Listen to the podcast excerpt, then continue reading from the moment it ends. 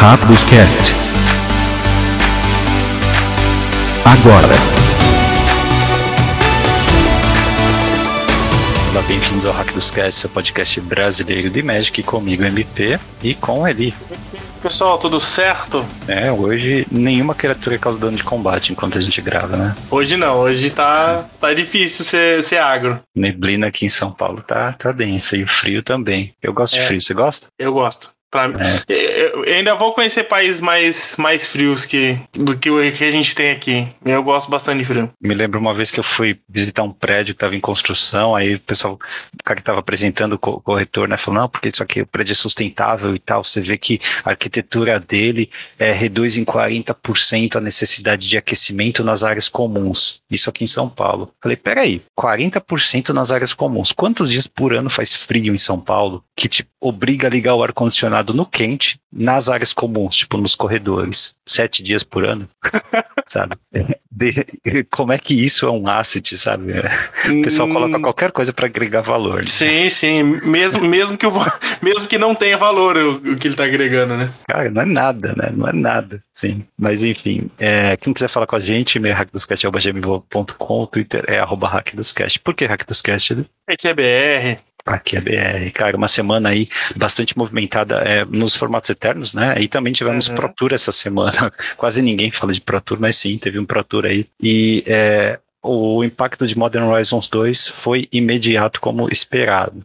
Né? E é, eu acho que é, não é só hype que as cartas elas viram imediatamente mais jogo do comparado com Modern Horizons 1, embora não tenha nada que, ain- que já tenha quebrado algum formato, como foi o caso do Rogak. Mas essa é a minha impressão inicial, cara. Realmente as cartas são legais, elas possibilitam novos decks e elas trazem ferramentas novas para os decks existentes. Sim, eu acho. É, assim, é, é, eu concordo. Acho que é, não temos um Rogak no formato. E me parece que aprenderam a lição de Modern Horizons 1. O que faz o MH2 ser talvez é, o melhor case de sucesso dos últimos anos em relação a você ter um erro, aprender com ele.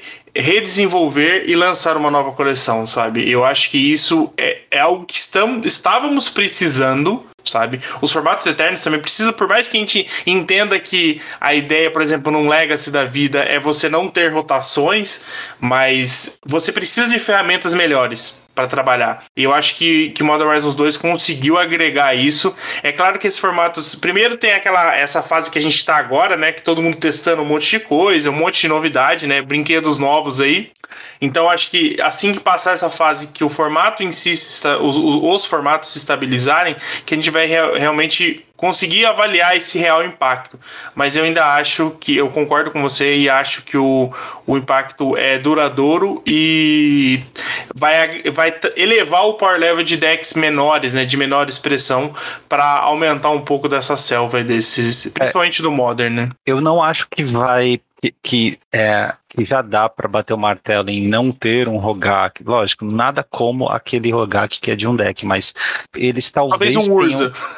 Isso, talvez eles tenham se equivocado em uma carta. Você falou do Urza, mas é a saga de Urza, porque Uhum. ela tá tendo um desempenho que eu tenho certeza que não é o que eles calcularam para a carta ser. Não é simplesmente uma carta que você coloca ou em um Tron ou em um deck mais voltado ao artefato. A gente vai ver no Modern depois que ela tá entrando em diversos outros decks, porque ela é uma, ela dá uma resiliência contra controle, né, contra os hates, contra as balas de prata e tal pro, pro seu deck. É, então, talvez essa carta é, ela represente um erro do design, né? Ou pelo menos um- uma falha na previsão de como ela pode melhorar decks que eles não queriam melhorar. E por conta disso, talvez no futuro esses decks precisem ser nerfados.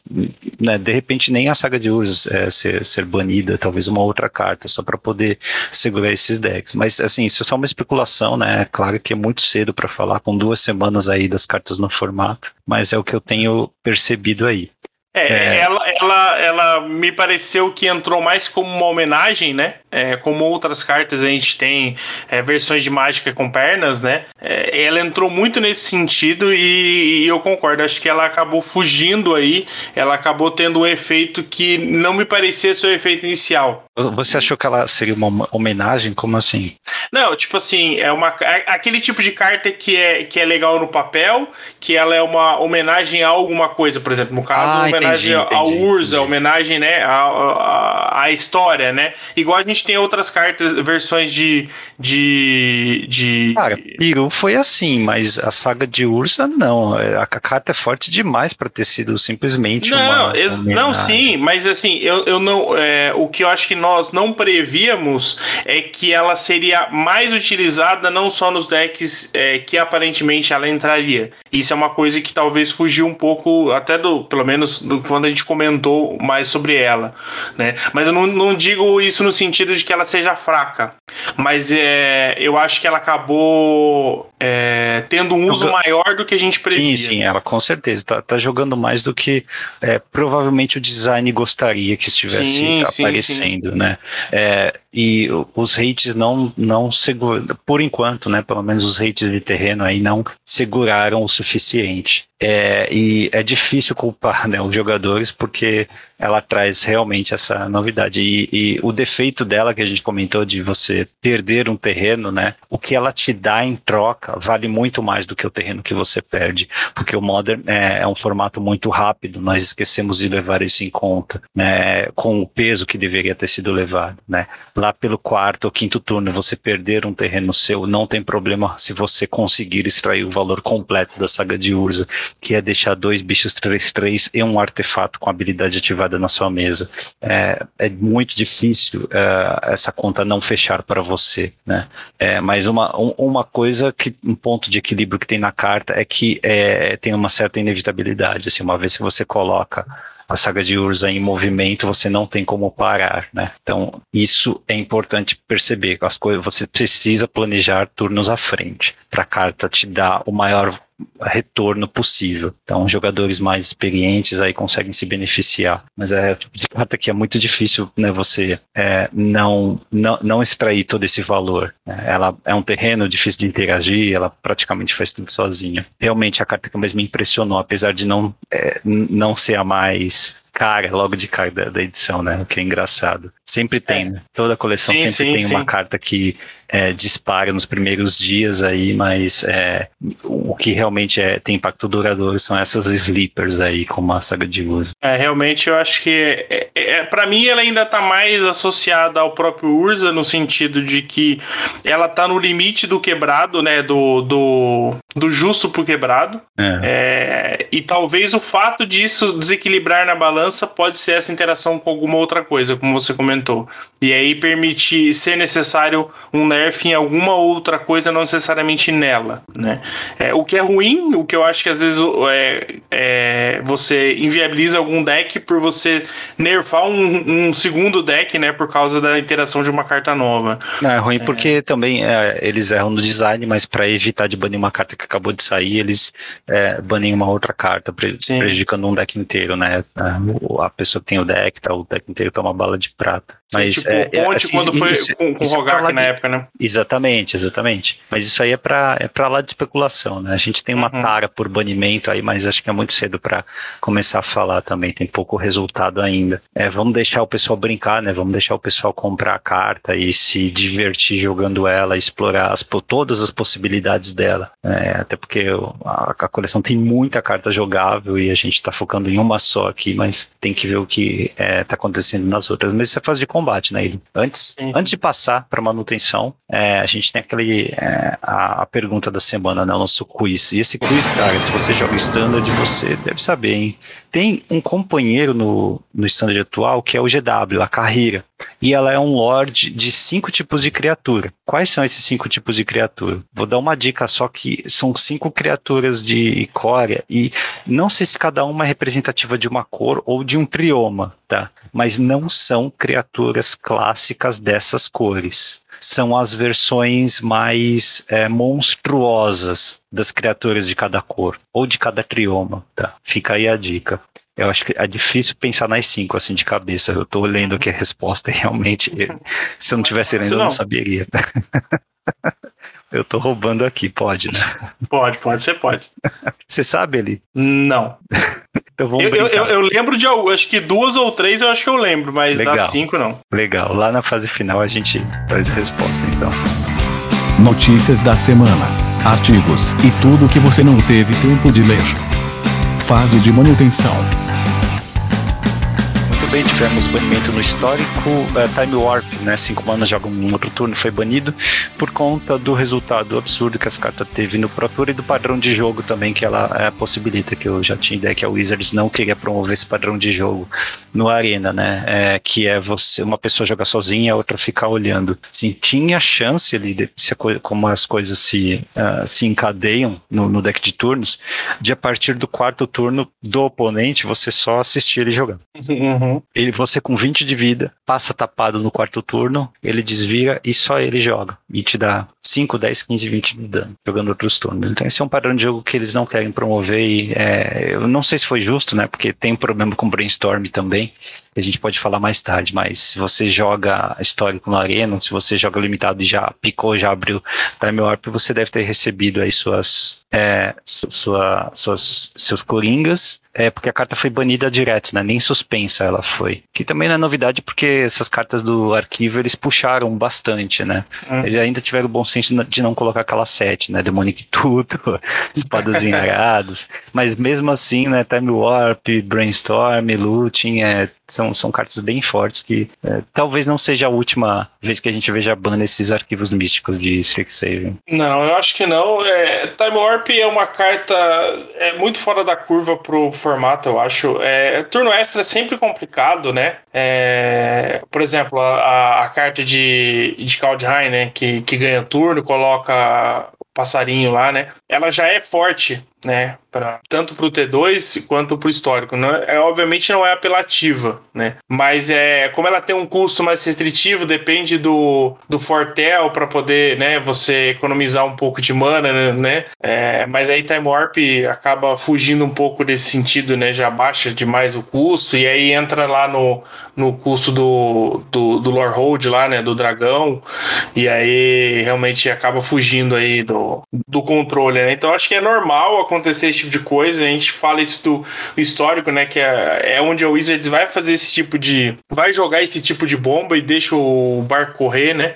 Então o playground da Wizards continua aí ativo, né? Exatamente. Bom, então tá aí já, já foi implementado no Arena também e é, aproveitem aí o novo histórico com menos G-Sky turnos, né? E é, ainda Mind no... Desire talvez entre nessa história aí também. Oi? Mind Desire eu acho que também poderia entrar logo nessa história aí. Ah, a carta de Storm de seis manas. É. Uhum. Será? Ah, não sei.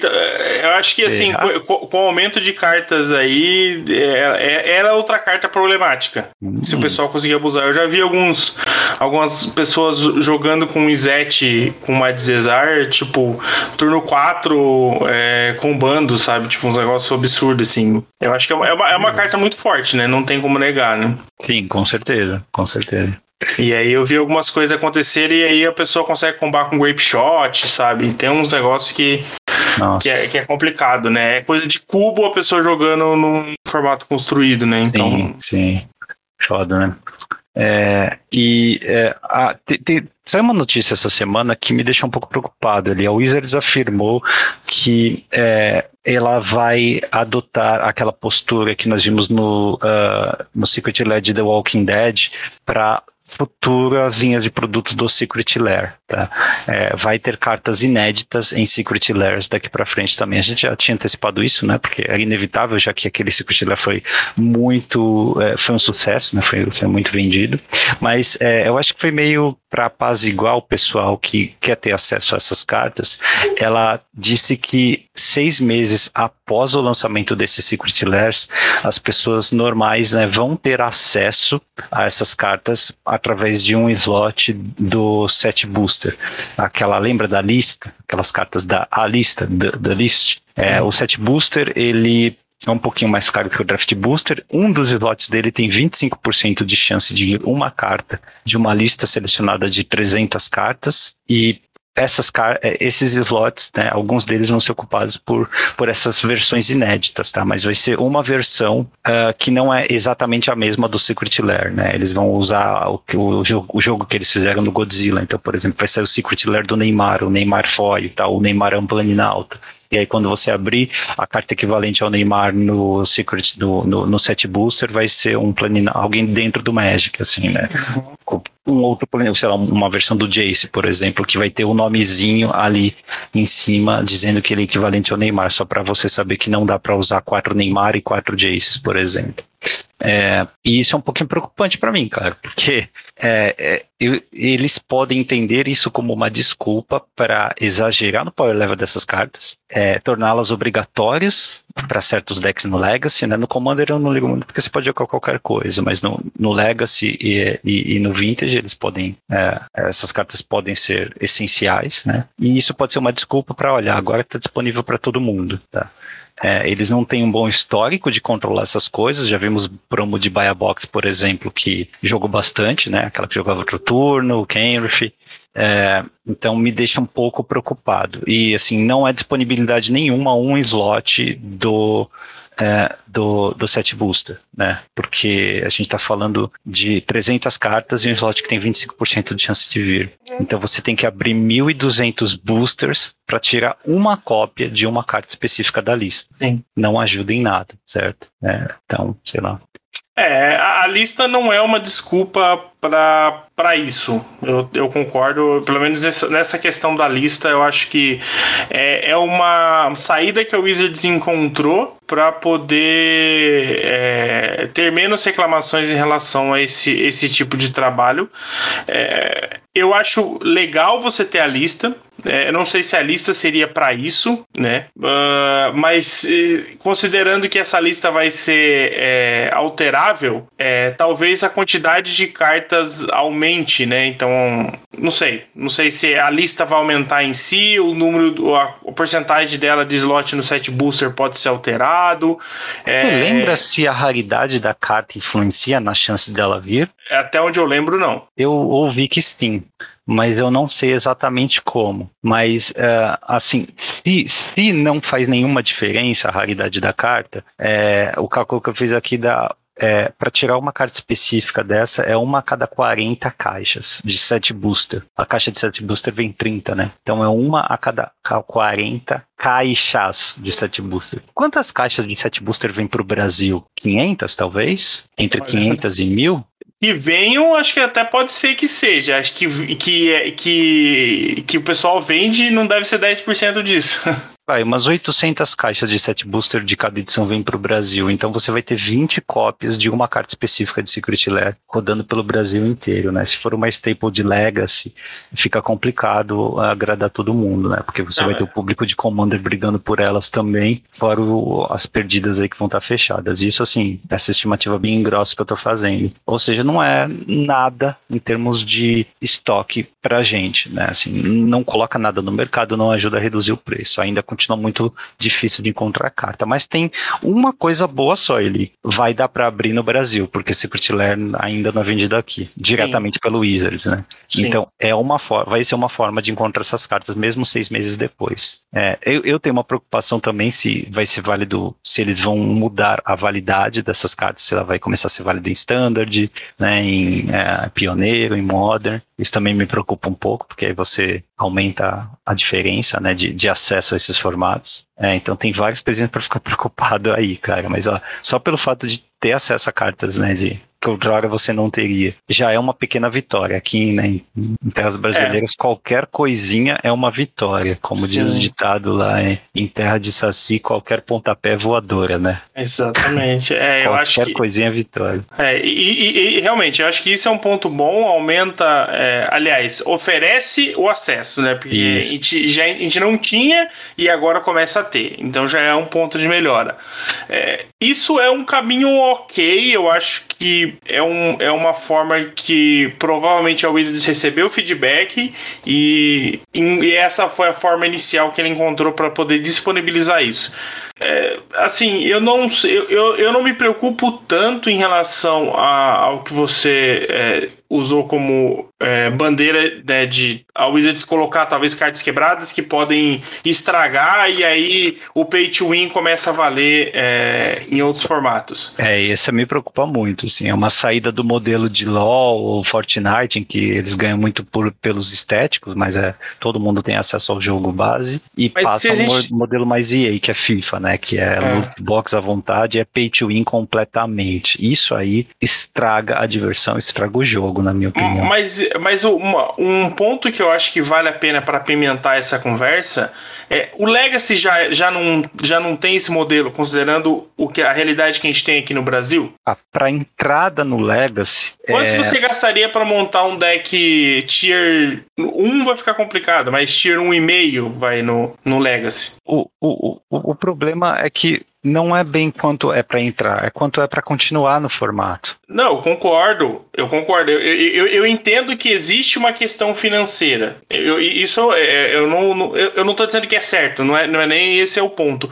Mas o que, o que eu quero dizer é que já existe uma barreira muito grande para entrar. Então, tipo assim, é, eu acho que isso não vai afetar a vida de quem precisa entrar, vai afetar a vida de quem já está. E aí entra naquela outra discussão de que é, você tá matando um pouco mais. É, é, essa é outra atitude que mata mais um pouquinho a comunidade do Legacy, porque o cara vai ficar desanimado porque ele, ele já tem uma rotação a cada é, edição Master, né? Ele vai, é acaba tendo que, que comprar mais cartas para poder manter o deck que ele já tem, ou para ter opções de side contra decks que estão aparecendo. E aí você tem mais uma modificação de Secret Lair que eventualmente coloca cartas que são muito fortes no formato e a pessoa tem que investir mais um pouco.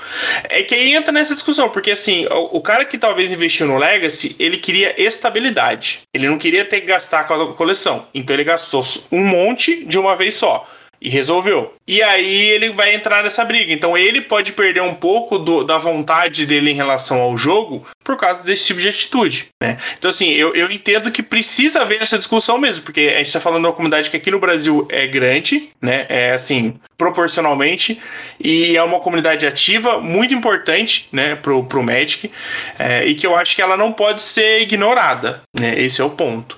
Mas é, eu Você já.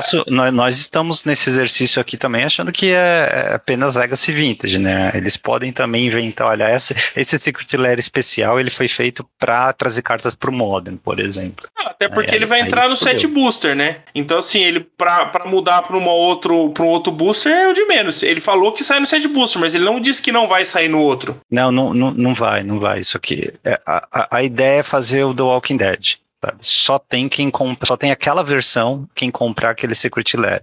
E para apaziguar todo mundo que é, quer ter acesso à carta mecanicamente falando, vai ter uma versão alternativa no set booster que vai ser validando os mesmos formatos, provavelmente os eternos, né, que são válidos a outra. Mas assim, né, eles podem alterar as regras, né? É, Modern então, Horizons está aí. Então pode, pode ser que tenha até uma versão standard. Mas, mas enfim, é, é, é a notícia é boa no sentido de que garante mais acesso, né?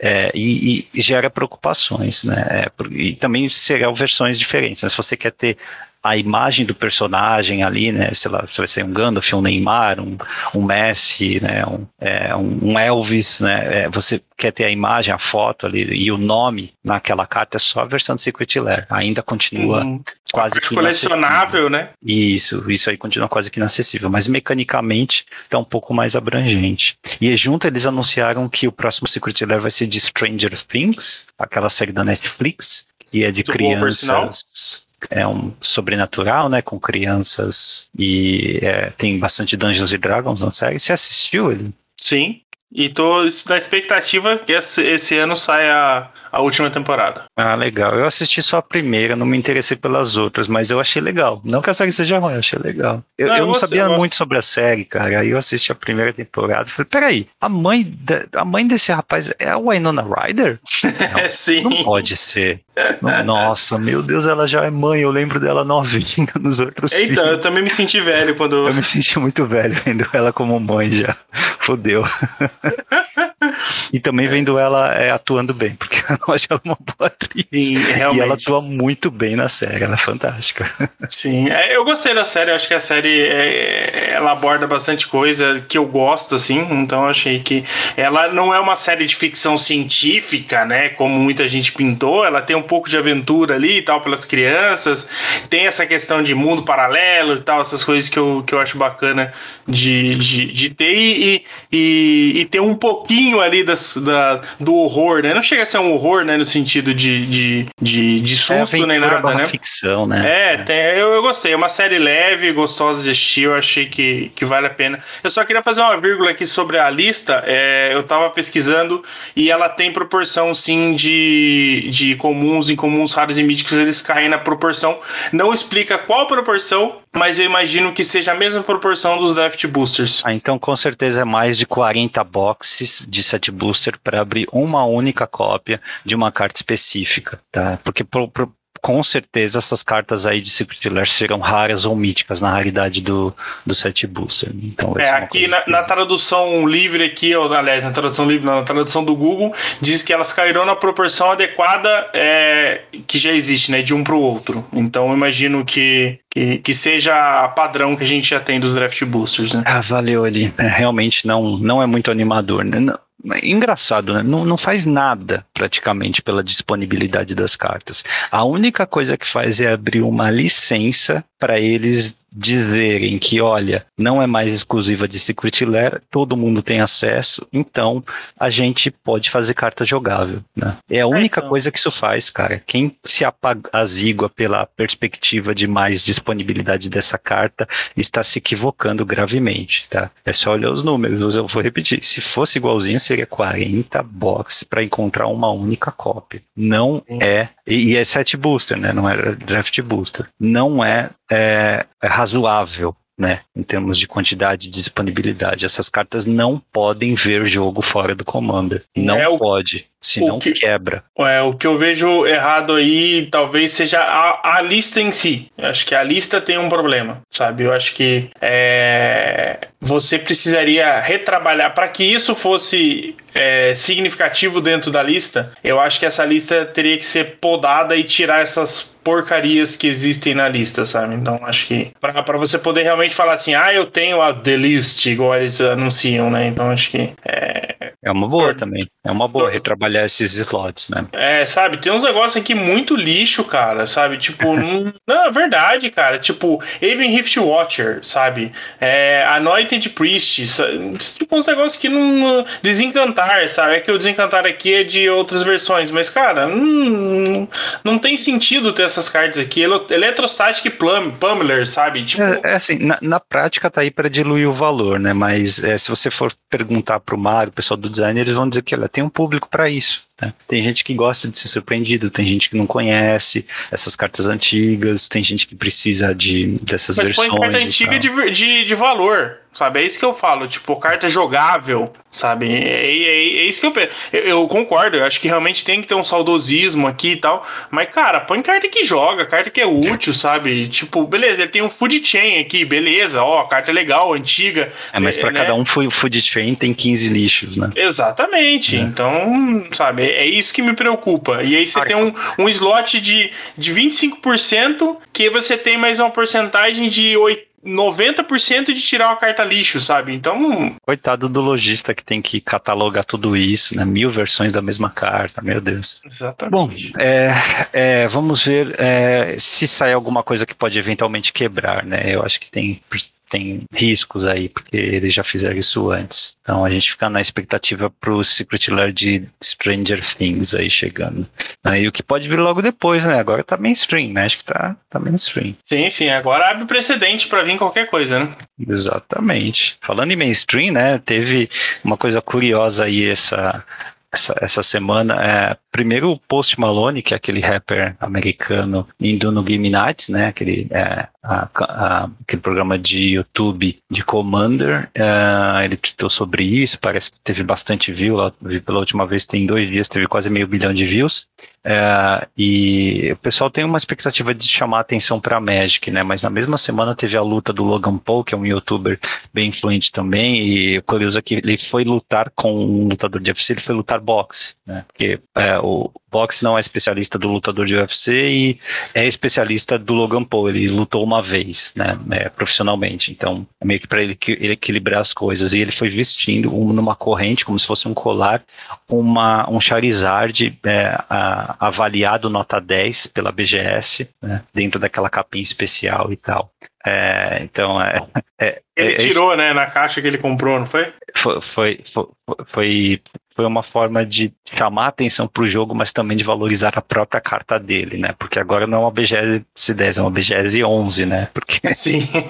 a, essa que ele usou com certeza vale mais do que qualquer outra BGS 10. Uh, então, realmente né, tem cada um chamando atenção aí para o seu jogo e, e é, a Wizards com certeza vai usufruir aí do, de toda a atenção que o Magic vai receber do, do Post Malone. Eu fico pensando se realmente tem influência positiva, assim, acho que é pela massa mesmo, assim, de cada 20 milhões de pessoas né, que, que seguem o Post Malone, se um ou meio por cento se interessarem, forem comprar Magic, pode gerar alguma coisa, né? Mas, é, assim, eu não, não vou atrás de celebridade para saber o que, que eu vou curtir ou qual o próximo jogo que eu vou jogar, sabe? Eu, uhum. eu, eu, eu, eu, nem sigo é, músicos que eu gosto nas redes sociais, mas se eu seguisse, eu não iria é, copiar a, os hobbies deles, né? No máximo é, sei lá, uma dica de bem-estar, alguma coisa assim, mas né, não é porque uma, sei lá, o, o Lenine, o, o Lenine posta, olha, gente, vou começar a jogar World of Warcraft, né? E eu vou lá e falo, ah, o Lenine gosta disso, então talvez eu curta também. Não, eu gosto da música dele, não tem nada a ver com os gostos pessoais, mas é, se o público dele é mais jovem, eu acho que ele tem essa influência sim.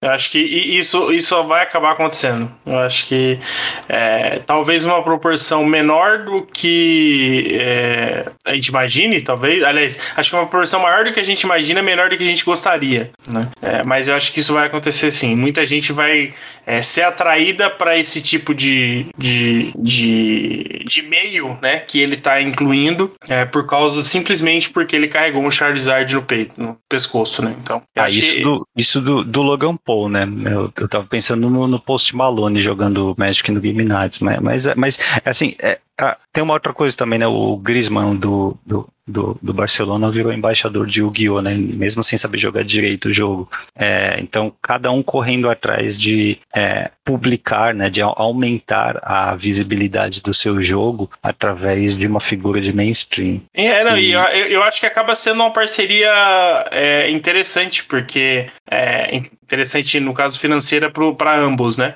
Porque às vezes, como você falou, ah, o Griezmann não joga Yu-Gi-Oh! Beleza, mas é, quantas pessoas vão começar a ver futebol e seguir o próprio Griezmann nas redes sociais por causa é, dessa propaganda? Joga Yu-Gi-Oh! e começa a gostar. E quantas pessoas que assistem futebol vão começar a né, entrar no meio do Yu-Gi-Oh! porque o, o Griezmann, que é o jogador que eles gostam, é, joga, né? Então acho que é um win-win para eles, né? Agora as pessoas já ouviram falar de, né, de Yu-Gi-Oh!, uh, Pokémon Trade Card Game e Magic, né? Graças a essas inserções aí. É, não e no Brasil se conhece mais Yu-Gi-Oh! do que, do que Magic, né? Eu, eu acho, mundo... por causa do desenho. É, por causa do desenho, exatamente. É, porque é. várias pessoas eu tive que explicar que Magic é tipo Yu-Gi-Oh!, sabe? Ah, eu jogo Magic, um jogo de carta. Ah, mas como é que é isso? Ah, sabe Yu-Gi-Oh! Ah, sei, então é parecido. Ah, legal, bacana. Já aconteceu muito isso. É, tá, ó, talvez a série da Netflix faça algo pelo Magic também, né? Mas é, acho que não sei se isso tem ganhos reais para a comunidade de Magic, né? Eventualmente mais gente entrando, não sabemos o perfil e tal, mas eventualmente mais gente entrando pode ser uma boa. Para as lojas também pode ser uma boa, né? Mas é, acho que varia muito, não dá para é, tentar estimar o que, que vai acontecer por conta disso, mas sendo mainstream, né, a gente ganha alguma, algum respeito, alguma notoriedade aí, que é interessante. É, e falando em jogo, né, pessoal indo jogar, o jogo em loja voltou é, vai voltar na Europa em julho, tá? E a Wizards ainda está segurando a volta dele na América Latina, no Canadá e no Japão. Pô, o Japão não vai ter Olimpíada? Por que, que não pode ter jogo em loja? Mas a Olimpíada é tudo. É, não vai ter público, né? Ou o público vai ser limitado, não sei exatamente como é que vai funcionar. Ah, é? Sim. Hum. Pelo, pelo menos ó, o último anúncio que eu tinha visto é que não teria público. Vai ser uma Olimpíada diferente, né? Sim. Né? Mas se tem um jeito de espalhar vírus fácil, é numa, é numa concentração, numa vila olímpica, viu? Não, é, ah, beleza, não é. tem público. Ah, mas eu tô trazendo, é, sei lá, 5 mil atletas de, do, do mundo inteiro para cá, e mais, comissões as pessoas, mais as comissões técnicas, é. mais equipes de jornalismo que vêm do mundo inteiro também, né? Então, beleza, não tem o público, que tá todo mundo vacinado, mas eu vou trazer um monte de gente que não tá vacinada. Bacana, bem legal. É, mas é, tem, tem algo de, de, de, bom, talvez, né, que, que mexe com a nossa autoestima ao nós estarmos equiparados né, com Canadá e Japão, né? Me faz se sentir bem. Pelo menos alguma coisa a gente está igual, né? Nas é, restrições mas... da Wizards quanto ao jogo em loja, né? Todo o resto, Canadá e Japão estão muito à nossa frente, é nos luz à nossa frente, né? É, até entrando nessa questão de, de Olimpíada, é outro evento que esse ano, mais uma. É, é, ele para mim se equipara a, a, todos os outros eventos no Brasil, por exemplo, que não deveriam acontecer. Então, para mim também a Olimpíada não deveria acontecer. É, e eu acho que é um erro colossal fazer isso, sabe? Tipo, é um, é um risco pro próprio Japão, sabe? Que é totalmente desnecessário. Pô, se o Japão vai fazer a Olimpíada com o estádio vazio, ele vai perder muito, né? Construiu o estádio, alterou, né? Fez sim, sim. E tal, Aí eu te pergunto, é melhor perder uma parte agora e tentar recuperar isso no ano que vem, por exemplo, que você pode fazer um evento full ou simplesmente fazer isso agora do, só para cumprir tabela, sabe? É, eu acho, sei lá. Complicado, né? Eu sinto pelos atletas também. É, assim como pelo... as lojas aqui, aqui, no Brasil, sabe? as lojas perderam muito. A gente perdeu um GP de México aqui no Brasil. Sim, nós perdemos muitas lojas no final, né? E perdemos lojas também, é verdade. Tem toda uma agenda aí que foi quebrada. E assim, essa suspensão, ela não pode durar mais muito tempo, né? Aqui a gente tem até uma desigualdade interna do Brasil de estado para estado. É possível que o estado de São Paulo é, passe na frente de outros estados, por exemplo, em questão de vacinação. Uhum. E assim que é, a população inteira estiver vacinada, ou assim, uma faixa, até uma faixa etária mais segura aí, né? É, eu acho mais, eu acho razoável voltar o jogo em loja com, com é, algumas não, medidas de, de segurança. Não sei não, viu, porque tem capitais no Nordeste que tá à frente de São Paulo, hein, em termos de vacinação. Já tem capitais do Nordeste vacinando o pessoal com 50 e, abaixo de 57 anos, coisa que São Paulo só começa agora em, em essa semana ou semana que vem. Então, é, essa, essa desigualdade que a gente tem aqui no país, ela não permite que a gente, como que cada cidade ou que cada loja siga as orientações da Wizards, né?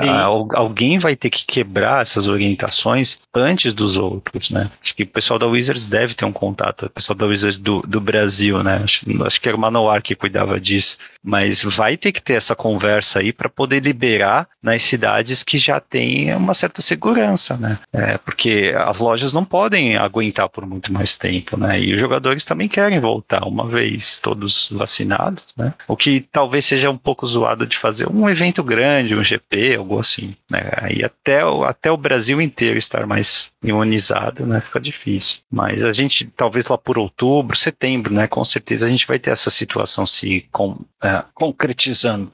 Sim. Enquanto isso, a gente fica com o Spell Table, né? E Spell Table ganhou é, uma ferramenta de matchmaking, tem lobby de Commander também, a ferramenta cresceu bastante. Né? Quem quiser saber, tem um artigo da Card Helm aqui explorando bem. Quem usa Spell Table aí, a ferramenta melhorou.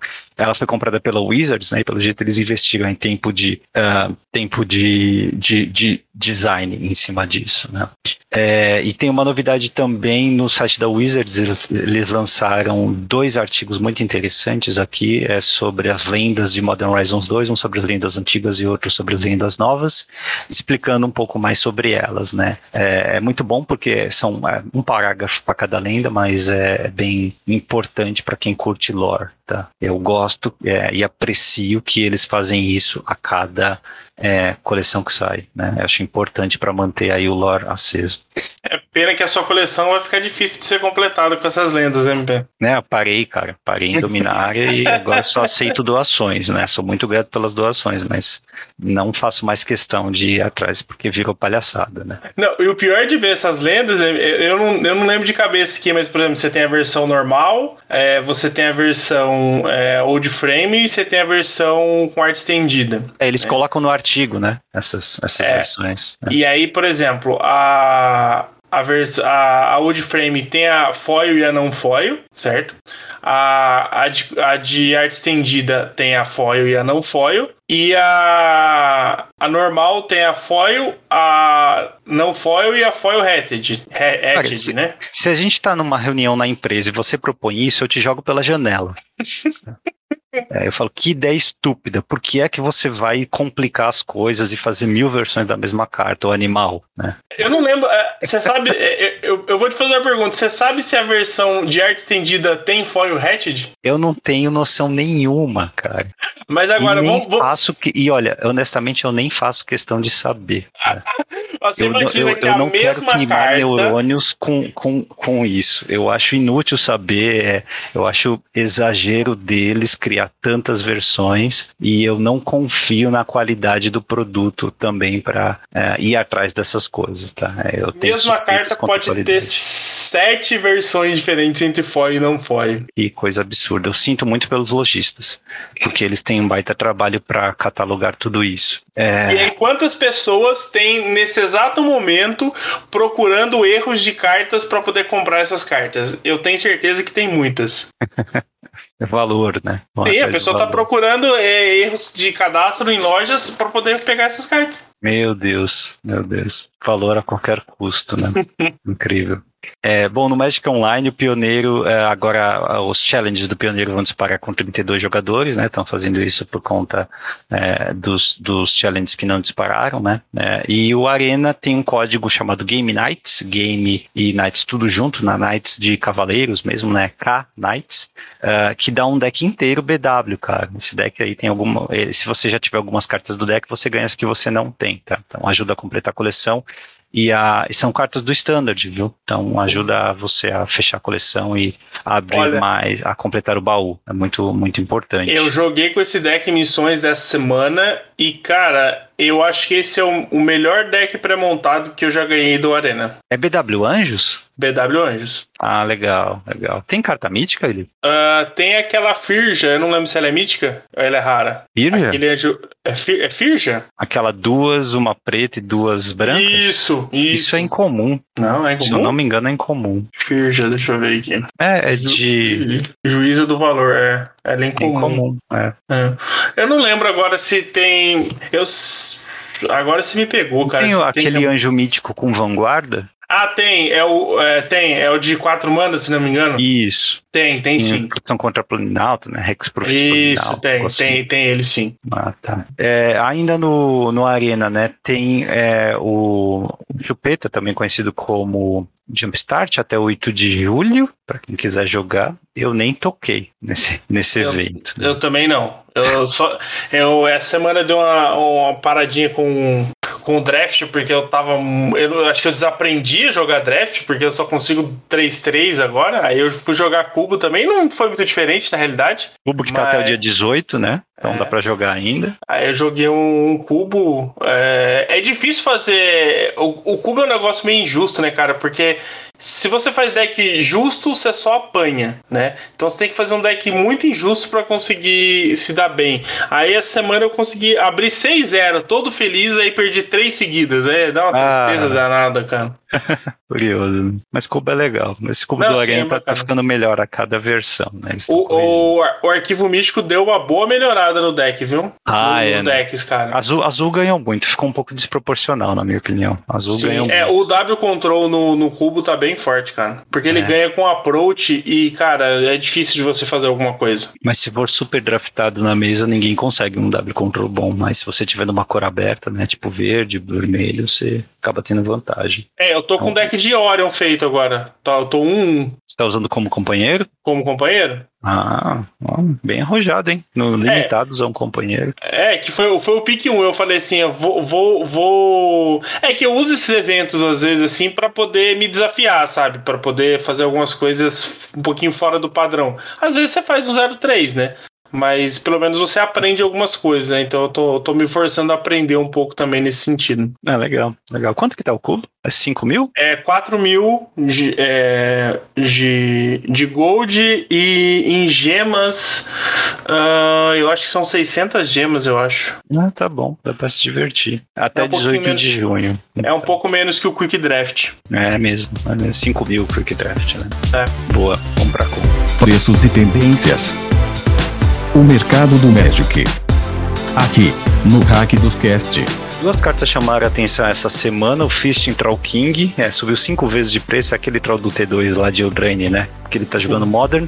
É, mas ele ainda tá 4 dólares, tá fácil de encontrar. Ele era preço de book rare mesmo. E a Vendivine, né? Também quase dobrou de preço. Foi para de 20 para 32 ou 33 dólares em média, porque a Vendivine também tem perigo aí de jogar Modern, né? E se você olhar pelo preço médio na, na Liga Magic, entre todas as cartas de Modern Horizons 2, você vai ver que as mais valorizadas atualmente são o Hagavan, eu acho que ainda é remanescente do, da especulação que teve na primeira semana, né? Porque a carta foi a primeira a ver jogo amplamente. É, depois, né, para minha surpresa, é o Regente Mar Tuvo, que é aquele dragão azul mítico, né, que pode jogar em decks de Zed Prowess. Depois é o Grist, aquele Plinalta que pode ser pegado com a companhia agrupada. A sutileza é a mais valorizada, né, entre as a, as encarnações. A sutileza é a encarnação azul, né, que é, mexe com uma mágica de criatura de Plinalta, tá? Uhum. Uh, depois é Luto, que é a encarnação preta, e depois a saga de Urza, tá? É, em termos de preço, assim, eu acho que não é, não é, muito bom falar, não, porque o pessoal pode cair para trás, né? Hagavan ali a 200, a 300 reais, Luto a 170, para mim esses preços ainda estão muito caros, né? Eu estou impressionado com Saga de Urza, que está cento e, é, em 190, 200 reais. Uh, não gosto muito ainda desse preço, mas a carta está sendo muito jogada, né? E se você está pensando em comprar os, as Fatlands, ainda está muito caro, tá? 180 reais as mais baratas. É, eu acho que aqui eu... no Brasil os preços não foram muito afetados ainda. É, tem pouco material ainda disponível, né? Então acho que o, as lojas têm começado a melhorar os estoques dela agora. Então, tipo assim, tem muitas lojas que, tipo, colocaram é, padrão, quatro cartas de cada, de cada uma, sabe? Então, assim, acho que ainda é, vai demorar um tempo para os preços da. A gente sentir uma modificação em termos de preço aí. Mas uma Fatland de 200 reais, cara, é uma rara nessa edição. O pessoal deve estar abrindo adoidado, sabe? Tá, é 180 na loja mais barata da liga, assim, mas o preço razoável, assim, é perto de 200 reais. E, é, cara, é, não a... dá, não dá. Uma Fatland só, esse preço não dá, cara. Desculpa, a... eu não compro. A BW e a RW já deram uma sensível abaixada. Tá quanto? Já, já baixaram, estão próximo de 100. Elas sempre foram 120, 130. Então mas, já, já deu uma, uma caída. Esse, esse, é o preço mínimo ou médio? O mínimo tá 99, o, o, o médio tá 120. Hum. Mas já deu uma diminuída, porque, por exemplo, se você encontrar, procurar aqui, a de Zendikar mais barata, tô olhando aqui a, a área de mesa, né, a RW, a, a, a mais barata tá 118 e é uma MP, sabe? Então, assim, eu acho que já deu uma sensível diminuída aí. Isso, né, considerando que os preços ainda não foram diretamente afetados. Então, eu, eu, eu imagino que isso ainda vai, vai dar uma diminuída. Então, se você ainda quer comprar, dê uma segurada. Eu acho que ainda vale a pena esperar um pouco. Até o final de junho, acho que vale a pena esperar. Aí, né, chegou perto de virar o mês ali, tem que pensar em comprar porque só vai começar a subir, né? Vai começar spoiler de, é, da, de, de Dungeons Dragons, né? O pessoal começa a se movimentar para a próxima coleção, parar de comprar, investir em booster box dessa coleção aí. Tá? Mas é. uma Mistia, 200 reais, eu protesto com a minha carteira, eu não compro. É, então. E... continuar não usando afetou quase nada o preço dela ainda, né? Você vê que as, as mais baratas estão entre 180 e 190, esta 180 de, de Modern Warfare 2, então ainda não senti diferença ainda. De boa, a gente fica fica sem a carta, não tem problema. É, usa Evolve Wilds e vida que segue. Ah, não tô jogando mesmo. Quando jogar também é para Commander, é uma carta em 100, não vai fazer tanta diferença assim, né? Mesão, mesão se auto-equilibra, né? Dá pra se divertir da mesma forma com um deck top e um deck mais ou menos, porque é, se o teu objetivo ali é se divertir, não é bem, se não for competitivo, né? Então, é, dá para se conformar aí e protestar ao mesmo tempo, né? É absurdo, mas sim, o momento de comprar é, é nesse mês, no final desse mês até o próximo. E é isso, vamos pro combate. Fala.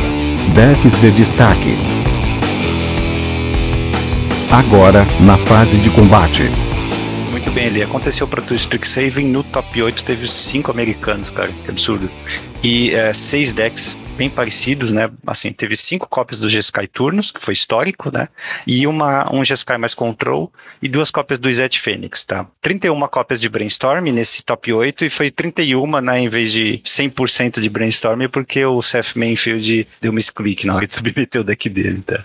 Nossa, que bacana. É, o Frank Carson é, colocou uma estatística legal, né? Diz que é, os decks com Brainstorm têm 58% de vitória contra decks sem Brainstorm. Tá? E não tem Fatland, não tem uma Fatland só no formato, que é a passagem fabulosa.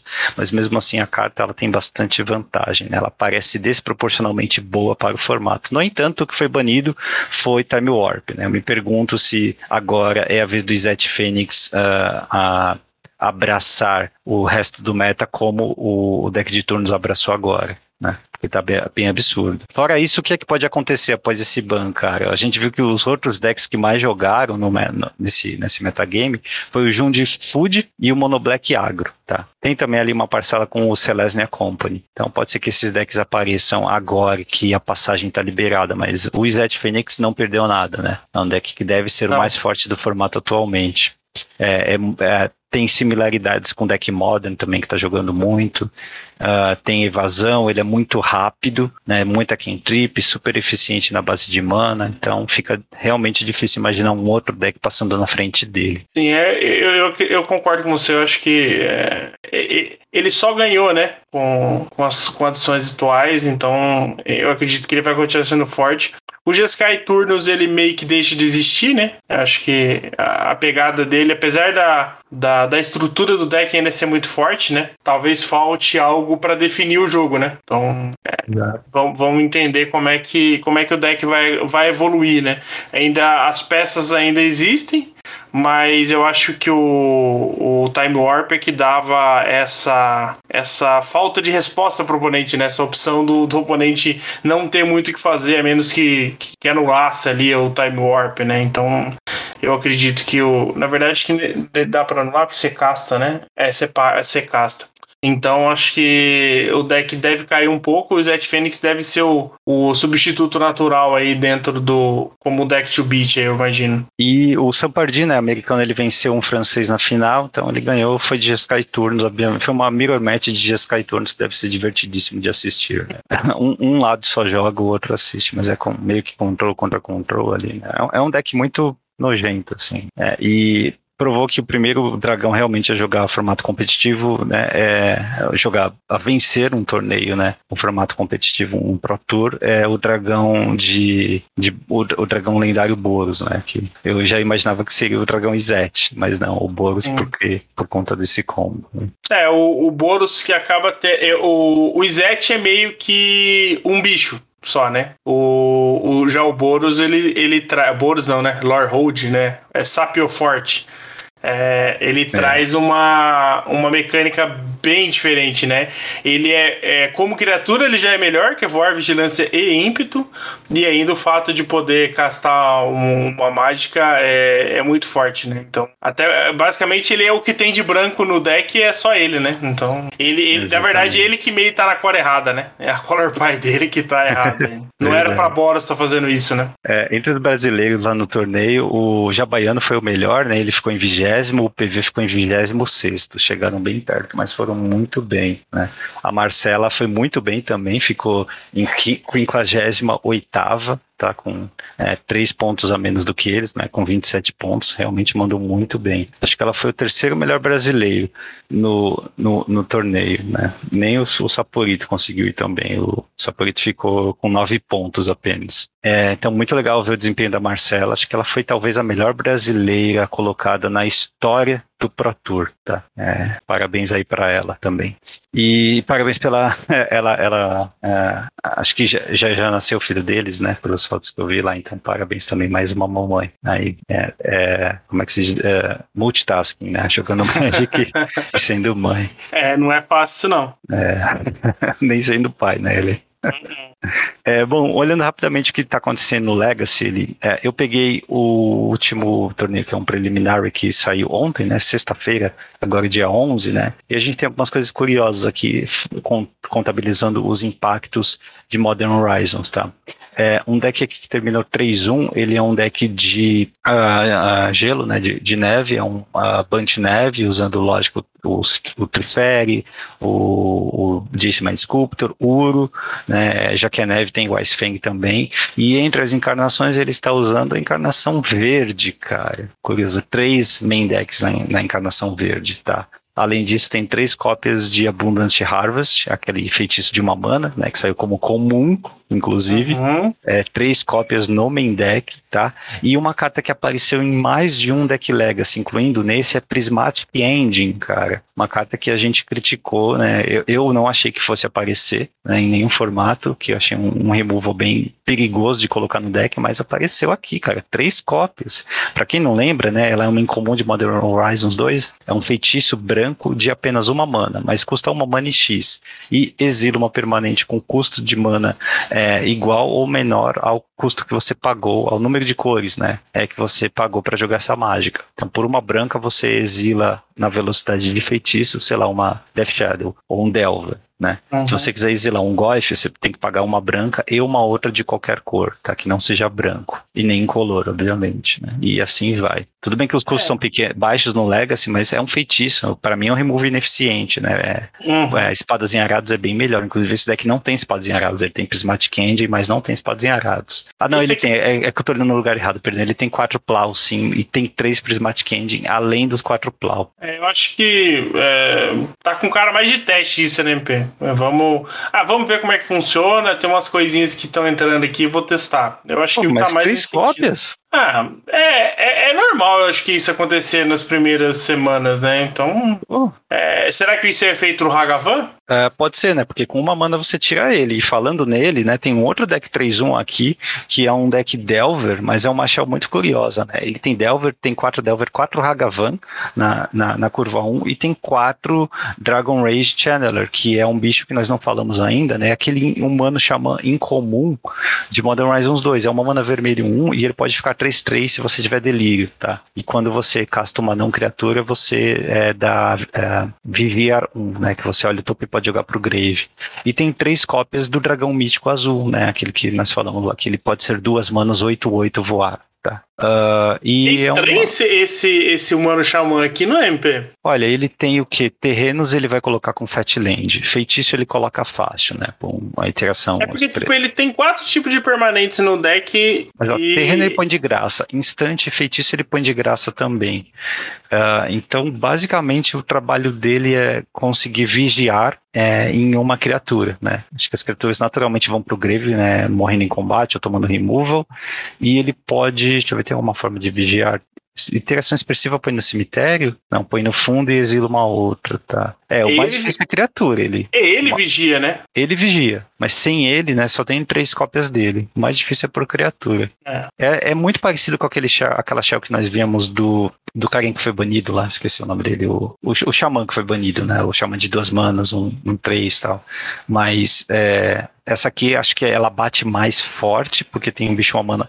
Tem dois bichos, uma mana 3-3, né? O Delver e o Channeler. Tem o Hagavan, que ele é, snowbola. E tem um Uhum. bicho duas manas, que nesse deck é duas manas entre 6-6 e 8-8, né? Que é o, o dragão mítico.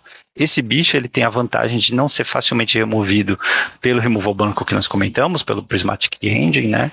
É, ele também não toma raio, né? Então fica tem dois removals aí que ele desvia bem fácil. Então acaba sendo bom. E ele mata também, sei lá, dois ataques, né? Praticamente nesse, nesse deck é dois ataques, porque você tem Bolt, tem Chain Lightning, então você consegue completar o dano necessário, tá? Gostei, go- gostei desse deck, gostei desse impacto aí no, no, no, no Legacy. É, Modern Warfare 2 trazendo essas novidades, né? A gente vê essas. essas... É, é interessante, né? Quando a gente tiver os próximos programas aí, a gente discutindo mais sobre os formatos, eu acho que vai ser mais interessante ver essas nuances, né? A gente entender é, as linhas que a galera tem, tem tido, né? De, de testes de cartas novas, ver, né? Ver como isso tá impactando. Acho que isso é. Esse é o tipo de discussão gostosa de, de, de ter, né? Tipo. Sim, sim. É, por que, que tá usando isso e não tá usando isso? É, qual que foi a ideia desse teste, sabe? Tipo, é, essa do Prismatic Engine é tipo, cara, por quê? Eu tô curioso também, eu tô curioso. Pode ser um teste, como você falou. Uma outra que eu suspeitava é que o Hagavan seria melhor no, no, no Legacy do que no Modern, né? Por Porque é um formato um pouco mais rápido. Uhum. Então a habilidade dele de eh, jogar a carta do oponente pode ser mais relevante ainda. Né? É, e a- assim, a carta é bem idiota mesmo. Né? A habili- a habilidade de colocar a ficha de tesouro acho que é a mais desejável. Tá? Mas eventualmente conseguir castar uma carta do topo do oponente no Legacy com mais frequência ainda, né, pode gerar um efeito bola de neve aí difícil de escapar, né. É, um, e um deck cheio de é, interação também, né, ele pode fazer uso dessa mana adicional aí para interagir com contra mágicas e com removals, com raios e tal. É, então Não, é mais uma é- carta que eu tô curioso para saber quem é que pilotou ela no Legacy se de fato ela entrega tudo isso que ela promete no papel. É, o, o, o Hagavan ele se torna melhor contra é, Mirror Mets, né? Porque, tipo, se, o, se você é, se você vira uma anulação do cara, ele se protege.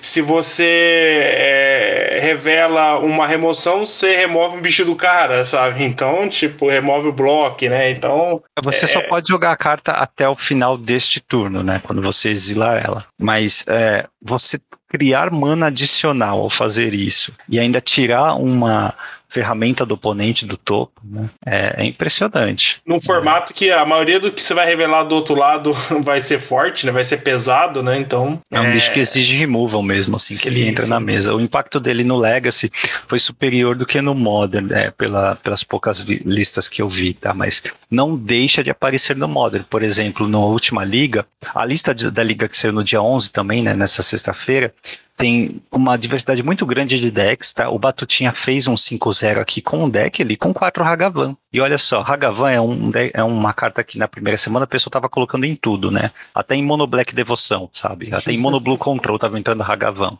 Mas foi um pouco da especulação, né? Mas tem o seu mérito, a carta é absurda, né? E eu brinquei aqui com Mono Black Devoção, porque o deck do Batutinha é praticamente um Mono Black.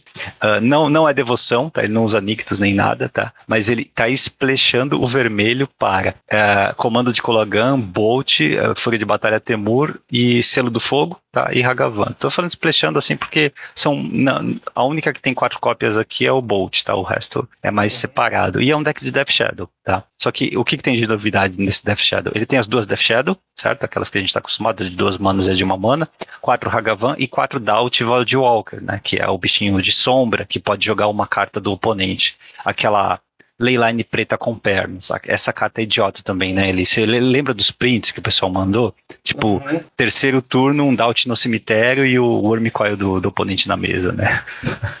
é ridículo, né? Como é que... É, essa carta é absurda, né? E assim, então você vê, é, tem du duas cartas de uma mana, duas cartas de duas manas e todas elas com impacto gigantesco na mesa que precisam ser respondidas, né? Não tem nenhuma dessas que, que, que pode uh, sair impune da mesa, né? E o resto é o que a gente conhece do deck de uh, Death Shadow, né? Bastante interação, tem a Mystery Bubble também, tem selo do fogo. Uh, deixa eu ver se ele tá usando o tá? Tá usando o também, né? Porque, obviamente, interage com o deck inteiro, né? Uhum, e é de graça, né? De graça, né, para jogar. E o topo da curva é o comando de Colagan com duas cópias, tá? É um baita deck. O, o Batutinha fez 5-0, então não vou dizer que o deck se, se, pilota sozinho, porque o Batutinha é um excelente jogador, né? E não sei se é, qualquer um montando essa mesma lista vai conseguir o mesmo sucesso. Imagino que não.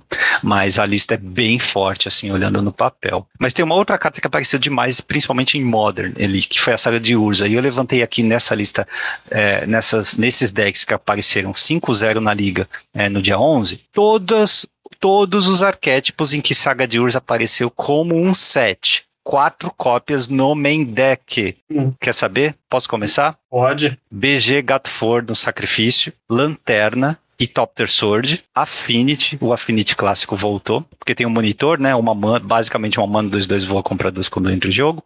Uhum. Uh, Hardened Scales, com os Abás, né? Com um monte de, de cartinha nova também, mas é o deck de Hardened Scales. É, Mono Blue Tron, Mono Verde Tron, o W e Orion Urza, Amulet Titan e Hammer Time. Tá? Tem múltiplas versões desses arquétipos, mas todas elas com quatro cópias de Saga de Urza no main deck.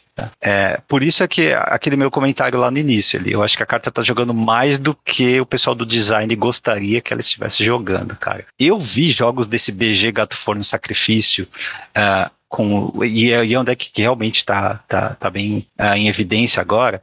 É, a saga de Urs ela proporciona algumas saídas, cara. Por exemplo, contra partidas de controle, contra partidas em que o oponente por acaso tem o hate de cemitério no main deck, né, na forma talvez daquele doubt. É, a saga de Urza ela é muito difícil de interagir e ela dá essa saída. É um terreno, ou seja, não custa nem um slot de mágica, que te dá dois bichos 3-3 e um artefato com habilidade ativada na mesa ali. No mínimo, os bichos são 3-3. Se você só tiver uma saga e só tiver o artefato dela, sabe? O cara vai ter que gastar dois removal, o controle vai ter que gastar dois removals ou um mass removal para tirar seus bichos que saíram de um terreno. É muito eficiente, né? É, então, é, eu acho que a carta é, é já é staple do Modern, tá? E é, tá é, causando esse estrago aí, tá? Se tem alguma carta aí que talvez comece aí burburinho de ban é por causa da saga, porque ela tá em todo lugar. E eu adorei ela nesse deck de Asmor e de Gato Forno e tal, porque é, o, o, deck em si é um deck de cemitério, mas é um deck bem legalzinho de, de ver é. Realmente a saga de Urza acabou é, entrando em arquétipos que a gente nem imaginava que ela fosse entrar, né? Mas é, acende uma, uma, né, uma, um alerta aí, né, para isso. Mas é, eu gostei do Modern atual, acho que a gente vai explorar isso também, né? E, e, trouxe a diversidade de coisas, né? O gato forno que a gente nunca imaginou que ia ser relevante no Modern, né?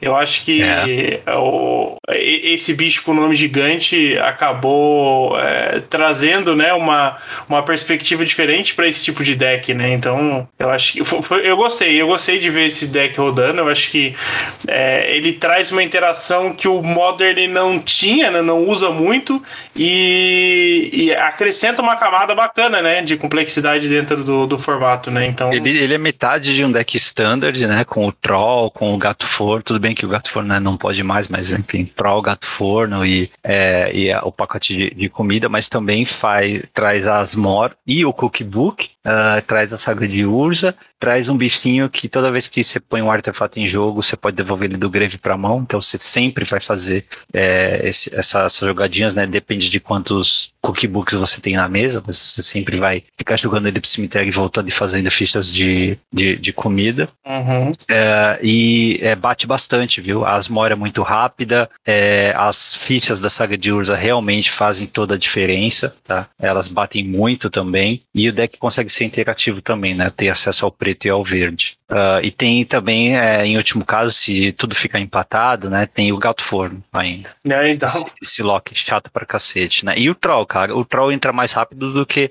a gente imagina, né? Esse Troll.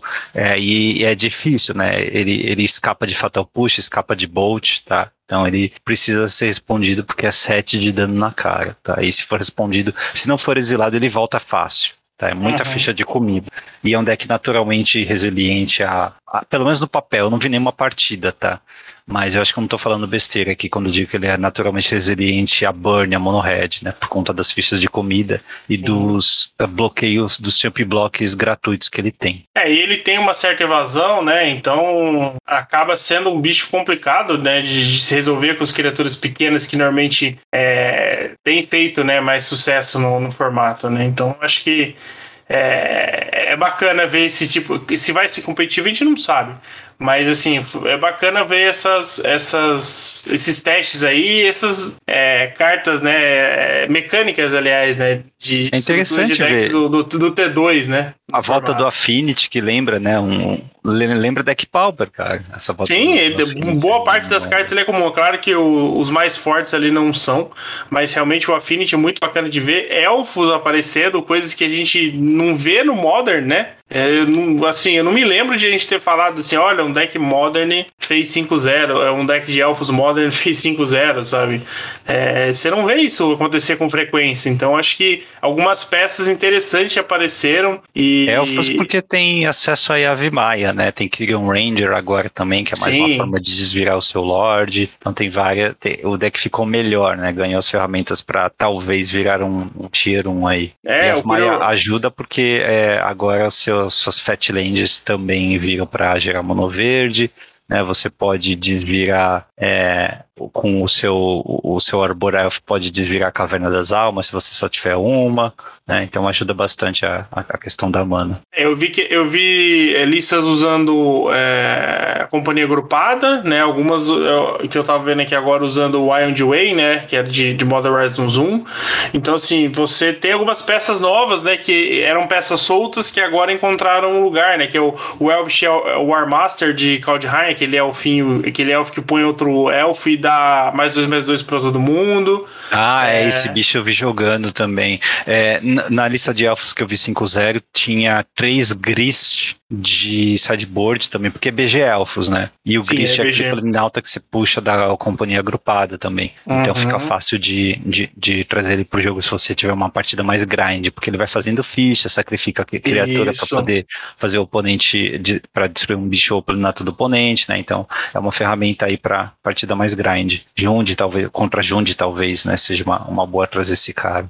Então, e realmente, aí, é, tá bonito de ver. Sim, tem o, o Realm Walker, né? Aquele bichinho de Code High também. Tem a Antífona Verde agora de Modern Horizons. É, e tem um bom payoff que é o, cham, o, o Xamã do Bando lá, Shaman of the Pack também, que é um bom payoff pra, pra Elfos BG, né? E é, voltando pro Hardened Scales, cara, eu, eu, gostei de ver também que é, é, um deck que tá rodando mais cartas com modular do que sem, mais criaturas com modular do que sem modular. É, é uma volta à forma como o deck realmente né, foi, foi pensado, né? É, modular é uma habilidade que estava presente, é era só no Arcbound Ravager, nos decks antigos, né? Às vezes entrava o Arcbound Worker, mas agora, às vezes as mais modernas estão usando é, o, o, os Abás, o os outros que eu falei, né? Mas também tem o bichinho de mamana branca lá, o mamana um Lifelink modular, é, que tá, que tá aparecendo. Eu vi lista que até tá usando um osólito, cara. Sabe Nossa. aquele artefato lendário uhum. de Core? É, que pode ser útil também, né? Com a Hardened Scales. Aí, Felipe, quem sabe você pode recuperar seu Affinity. É, se não vendeu as cartas, né? O Felipe não vende carta, ele só acumula. Então, deve estar tá tudo lá com ele. É.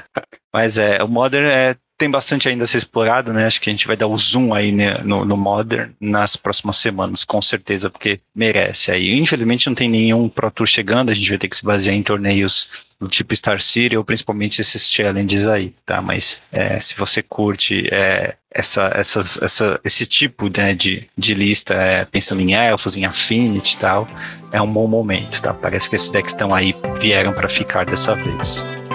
Fase principal. Toda semana um tópico diferente.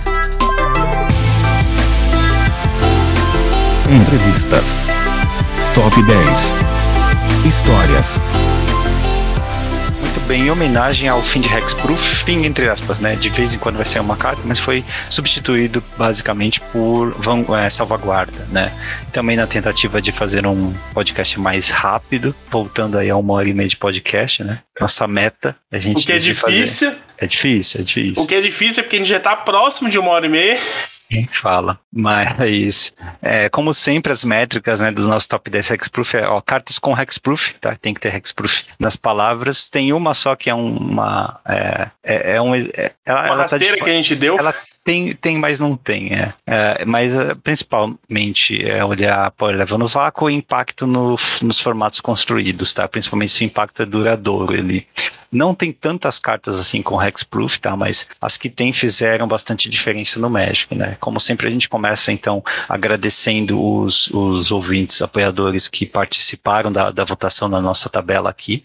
Tá, é, e nós levamos em consideração né, as cartas que eles trouxeram para poder construir o top 10 também, tá, pensando nessas métricas principalmente.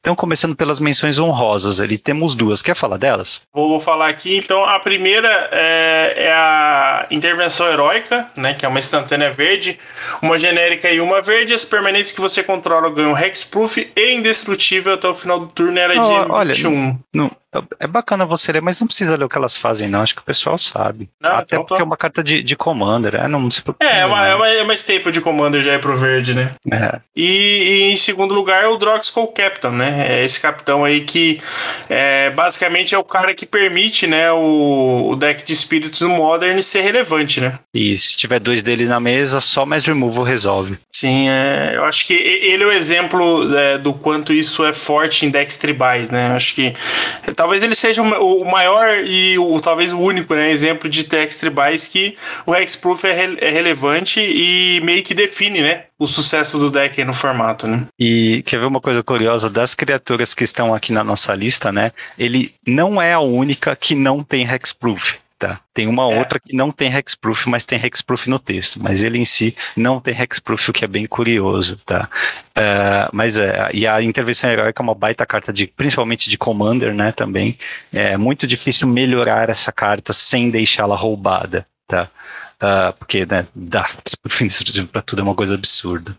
Vamos começar o top 10 real agora, então? Vamos, vambora. Tá, décimo lugar é as botas pé ligeiro, né? Que é uma alternativa às, às grevas faiscantes do Commander, tá? Não lembro de impacto dessa carta no Standard, porque faz tempo que ela não passa pelo Standard, mas assim, o power level no vácuo é bem alto, né? Porque são duas habilidades bem interessantes para dar ímpeto e hexproof, e é, no Commander ela tá, a gente comentava antes, né, Eli? Assim, ou você tem a redundância de ter ela e a grevas, ou não tem nenhuma das duas. Né? Uhum. Se você tem interesse em explorar as habilidades ativadas do seu comandante, quiser proteger ele ou quiser matar com ele, você vai colocar as duas. Tá? É, ou, se você não tem esse tipo de interesse, não coloca nenhuma, porque né, não tem lugar para equipamento assim, já que ela não dá, não é uma espada, né, que dá mais habilidades, mais poder e resistência também. Né? Então, é, como alternativa e a, é, não alternativa, né, mas como complementaridade a gravações cantes, ela merece aí estar tá no top 10 sim. Ela é muito comum nos decks de Commander. Sim, é, realmente acho que o Commander é a casa dela, né? Ela tem muito essa, essa, essa cara, né?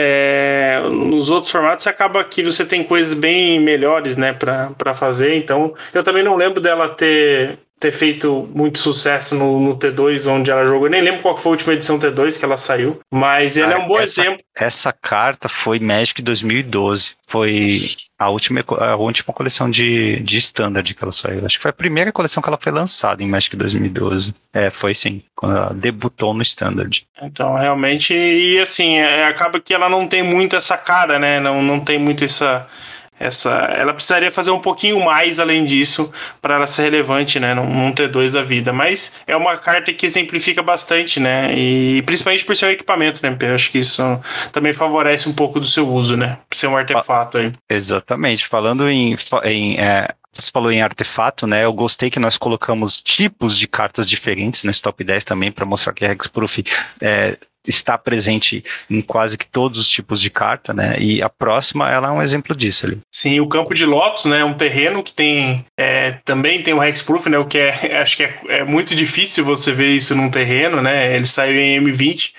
e, e realmente quando saiu no T2 acabou que, né? Teve umas tentativas ali de fazer ele funcionar, mas o, o custo dele, né, o, o drawback dele, entre aspas, é, no T2 era muito grande para poder ser relevante, né? Então acabou encontrando sua casa aí no, no Pioneiro, inclusive até fez o, Underworld Blitz ser banido, né? Não, não foi culpa do terreno, mas criou esse arquétipo, né? criou esse deck e, e, hoje ainda continua vivo, né? É uma carta que favorece bastante. Acho que a gente estava até comentando se existiria a possibilidade de explorar essa habilidade, né? O uso dela em outros formatos, né? Mas ela ainda precisa de um pouco mais, né, MP, para conseguir valer a pena. Mas é, é uma carta interessante e bem diferente aí do, do padrão, né? Com certeza, ele é um risco constante dessa carta ficar forte demais. Ela só precisa de, dos enablers, né?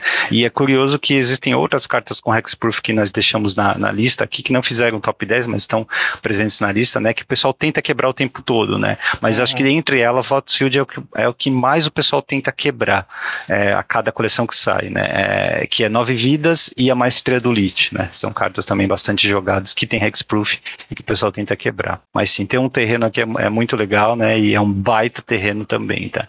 De, de forma justa, ele não é tão legal. Se bem que eu já vi interações eh, que justificam jogar de forma justa, por exemplo, com Yavimaya agora, você pode desvirar o Lotus Field com o seu Arbor Elf, né? Então, uhum. Então você tem como tirar mais vantagem, mesmo jogando ele de forma justa. Então é, é uma forma aí de a pessoa explorar mais possibilidades no Modern, né?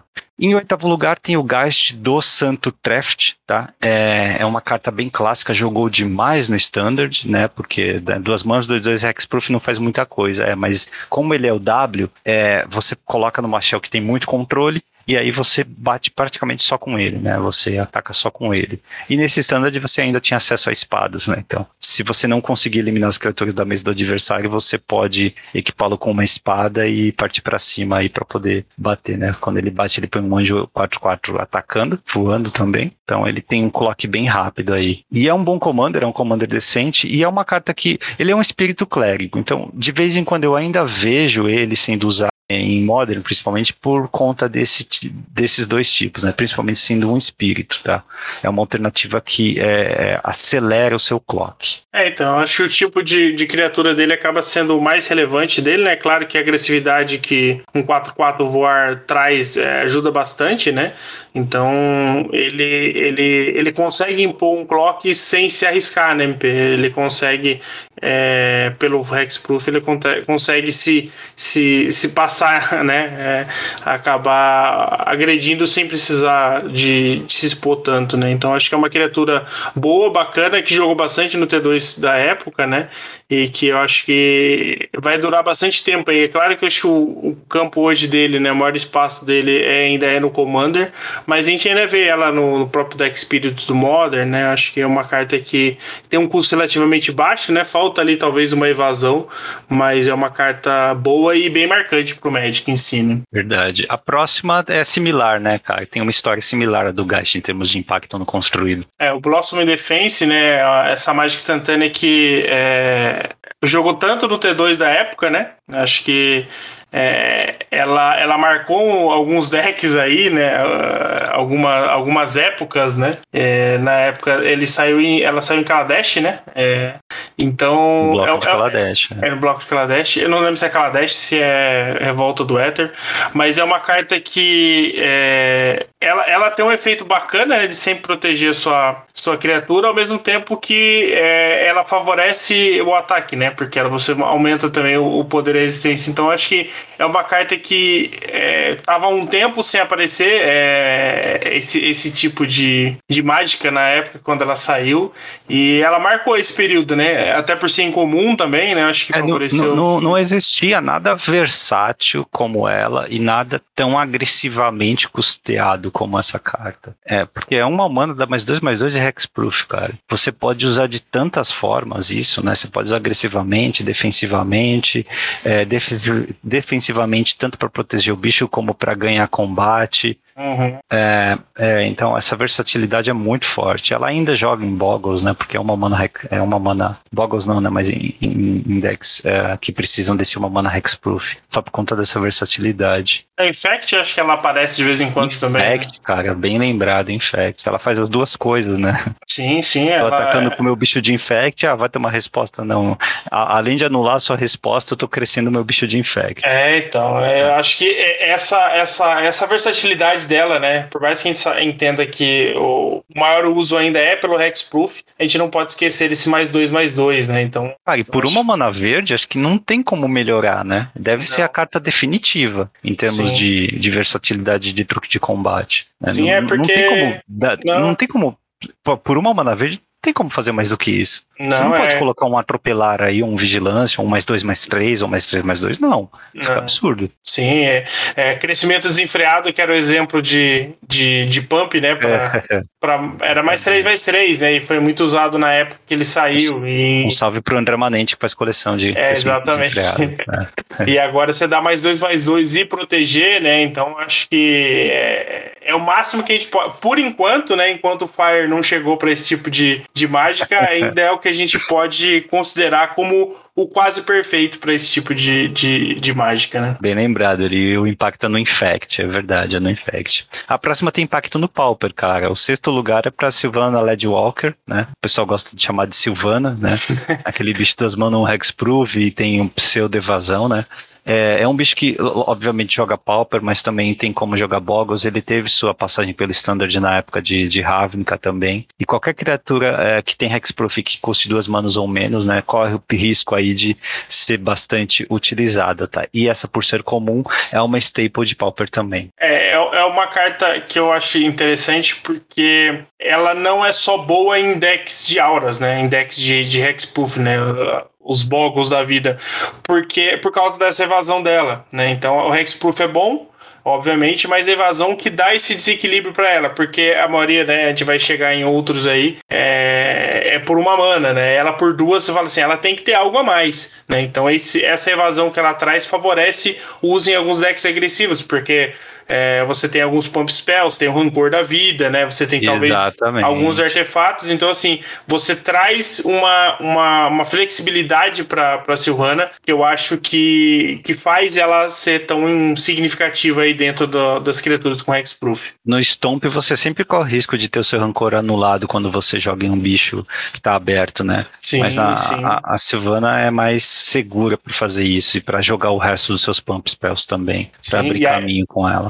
É, então, e aí e, e, é interessante que a evasão dela é, faz com que só pode ser bloqueado por criaturas com voar. Né? E as criaturas com voar tendem a ter corpos menores, né? Se a gente for comparar Exato. no Pauper, é as o maior exemplo de criaturas com voar é Delver e Fadas, né? Então você não vai ter blocos eficientes para Silvana. Então, assim, é outra camada que, que favorece aí o uso dela e mostra como ela é realmente agressiva aí em termos de combate. Né? Passo land drop, casto rancor nela, tem o Maremoto na mão, ataco em cima. Vai, bloqueia. dá double triple block aí, quero ver. Se vira se vira, botar um mais 4 mais 4 aqui, ainda elimina dois bichos teu e ainda do dano de atropelo, né? Uma maravilha. Então, a carta faz bastante, né?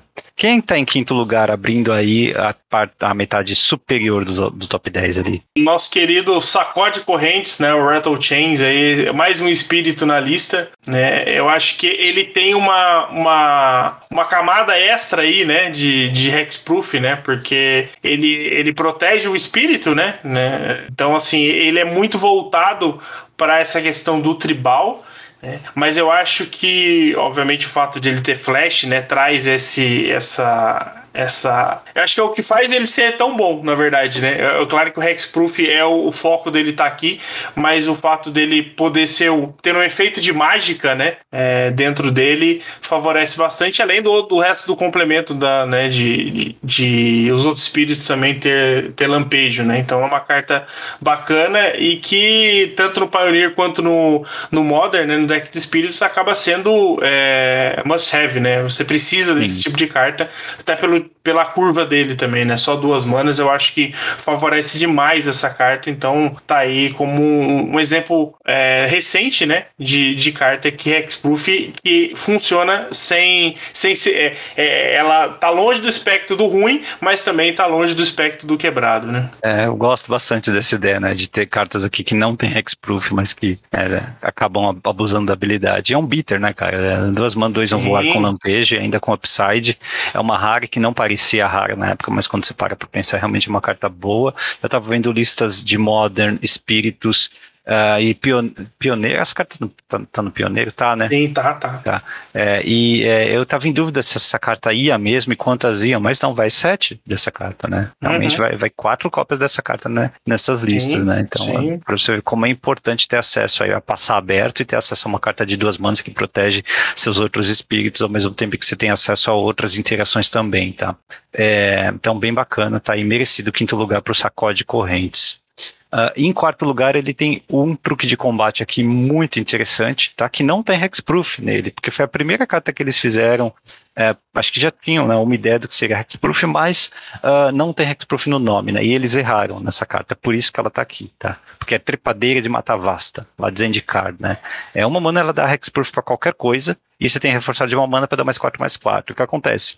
Você pode dar hexproof para criatura do seu adversário, que é um erro, né? Eles corrigiram isso depois que viram a merda que deu aqui. Porque dar hexproof para criatura do seu adversário implica em você poder anular habilidades de, é, por exemplo, equipar, pode anular a auras que ele joga nas próprias criaturas, né? Então tem, é, você aumenta o espectro de, é, de, de, coisas que essa carta pode fazer, né? O que a torna muito boa. Mas também, né, ele, ela ainda hoje joga Pauper, não joga? Sim, sim, é uma carta que é, o fato dela ser da mesma forma que o Blossom Defense, é, é, a trepadeira é o Blossom Defense do Pauper, né? Porque você consegue hum. dar o Hexproof e ainda é, dar o mais 4 mais 4, né? Mais 4 a gente sabe que é muito relevante, né? 20% é da vida, considerando que você já tem o ataque da criatura. É, e aí, com o rancor, o negócio realmente sai de controle. Você dá 8, 10 de dano ali tranquilamente no seu oponente, né? Então é uma carta muito forte. Tanto que ela é usada tanto. É, na verdade, ela, ela é foco dela é no, no, no, no Stomp, né? Porque é, ajuda a proteger os seu, seus bitters, né? Então acho que é interessante nesse sentido.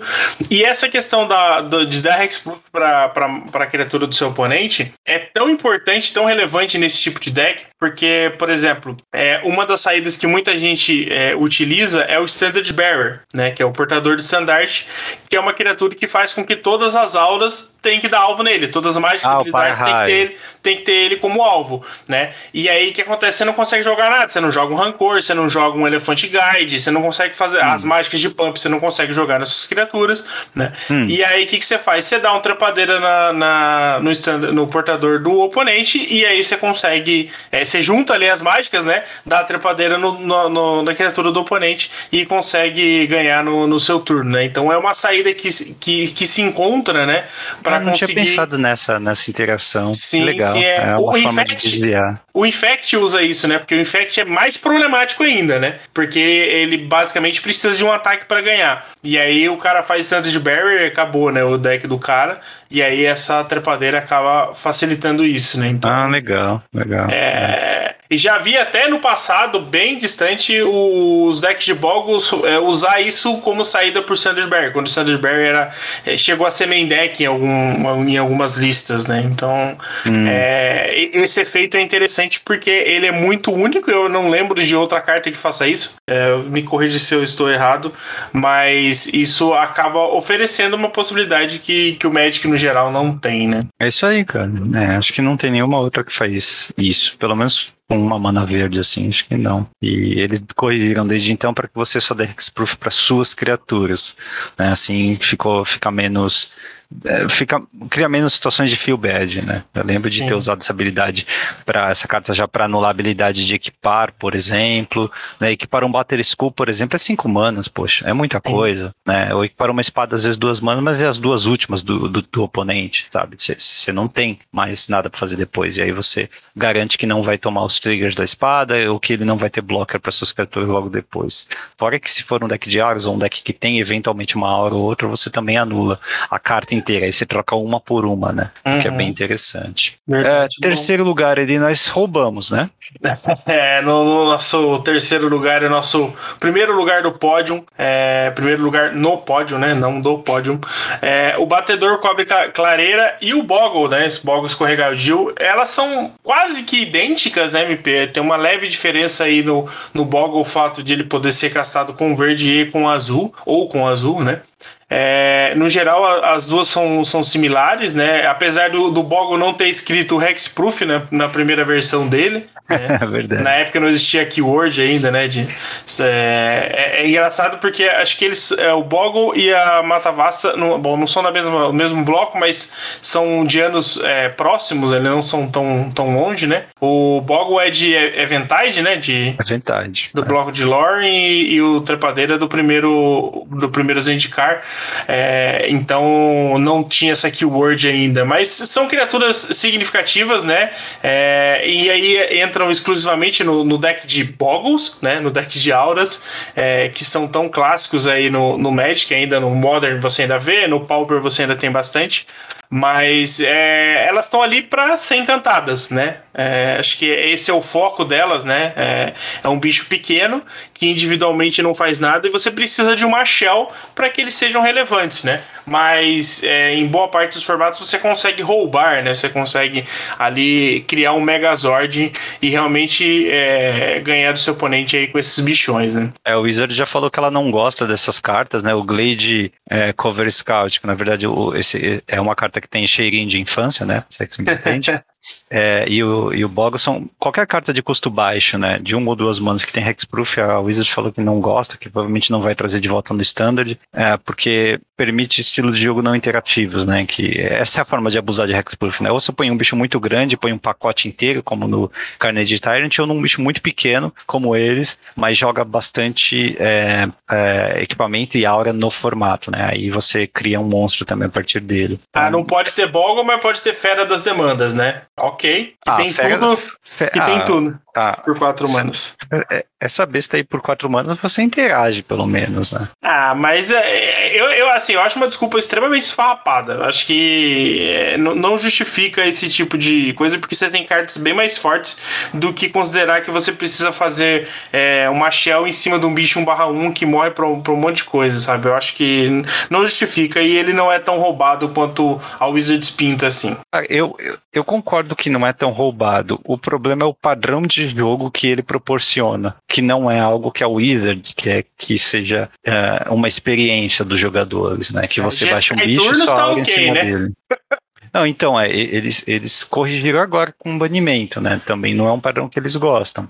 É, e eu, eu acho bom que eles não promovam esse tipo de, de jogo, porque realmente dá a impressão de que você é, é quase que anula as remoções do seu deck. Né? Então, antes do jogo começar, você já tem, sei lá, 10 é, cartas a menos no seu main deck né? E você compra essas cartas e não tem o que fazer com elas, porque não tem alvo. Então fica uma situação estranha. E assim, essas cartas exigem alvo. Não é algo como o deck do oponente se baseia em um equipamento, um encantamento que ganha o jogo, por exemplo, nove vidas, e você não tem um removal de encantamento no, no main deck, tá? Mesmo se você tivesse tem Hexproof, mas enfim, né? Aí tudo bem, tá? É, faz parte, mas criatura, você normalmente tem removal de criatura. E você não poder usar é, é estranho, né? E a forma como se abusa dessas criaturas é deixá-las uh, sem interação em combate também, né? Você tira qualquer possibilidade de trocar com elas em combate. É uma estratégia boa para Modern e Legacy, e, porque você tem ferramentas para lidar com isso e são formatos rápidos também. Você pode combar antes, mas em formatos como Pioneiro e Standard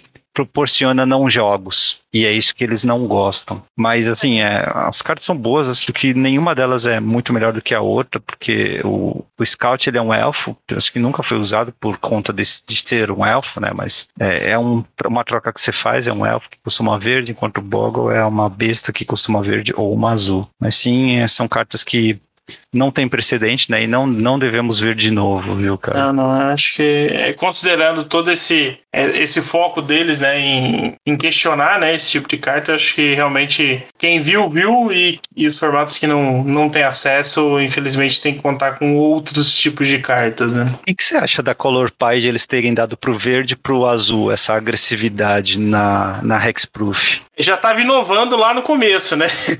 lá em Lorb a gente já estava vendo é, uma, uma. Esse azul aí é meio que fora da curva, né? Acho que é, a gente não tem muito desse tipo, né? Tem o o agente lá também, né? Que no caso dele tem infect, não é hexproof e coisa do tipo. Sim, mas assim. teve o Invisible Stalker também, que era uma estratégia Sim. forte de limitado, com aquele martelão lá, o, o cutelo. Então, mas assim, é, é, acabou fugindo. Eu nem sei porque. É, eu acho que é, é, do bicho, né? Que, que tem mais é, sentido de ele ser azul, né? Eu acho que. Do que necessariamente a habilidade, né? Mas eu acho que realmente é um ponto fora da curva esse azul aí. É uma habilidade que chega muito a branco, sabe? É, o branco tinha a máscara. Como é que é a máscara. Ancestral. Não, máscara ancestral é que dá mais. Mais 3, mais 2. Mais 2, mais 2. É, não, é uma outra máscara de Mercadia também, uma rara, acho que é máscara. Bom, enfim, é, que é um encantamento que dá é, quatro manas e dá Hexproof pra você. Tem também um bicho lá de Odisseia ou Investida, que é 2 manas 2 2, é branco e dá Hexproof para você também. Então sempre foi uma coisa mais pensada pro branco, assim. No verde tinha, tinha a, Salix do Outono, por exemplo, que era um manto e né, ganhava Hexproof se você pagava uma mana e tal, mas é, Agora eles, né, a partir do Boggles aqui, colocaram mais pro azul também. É interessante porque criatura azul não é muito forte, então é uma forma de dar alguma, alguma força, alguma habilidade para as criaturas azuis. Estar no verde é perigoso, porque as criaturas verdes são grandes, são fortes e verde tem muito pump spell. Sim. Então é, é, estranho. Mas vamos lá, segundo lugar, cara, é um encantamento. Um encantamento que dá hexproof. Hum, e é um encantamento que custa zero manas ali. É, essa, é, esse é um ciclo complexo isso, né, MP?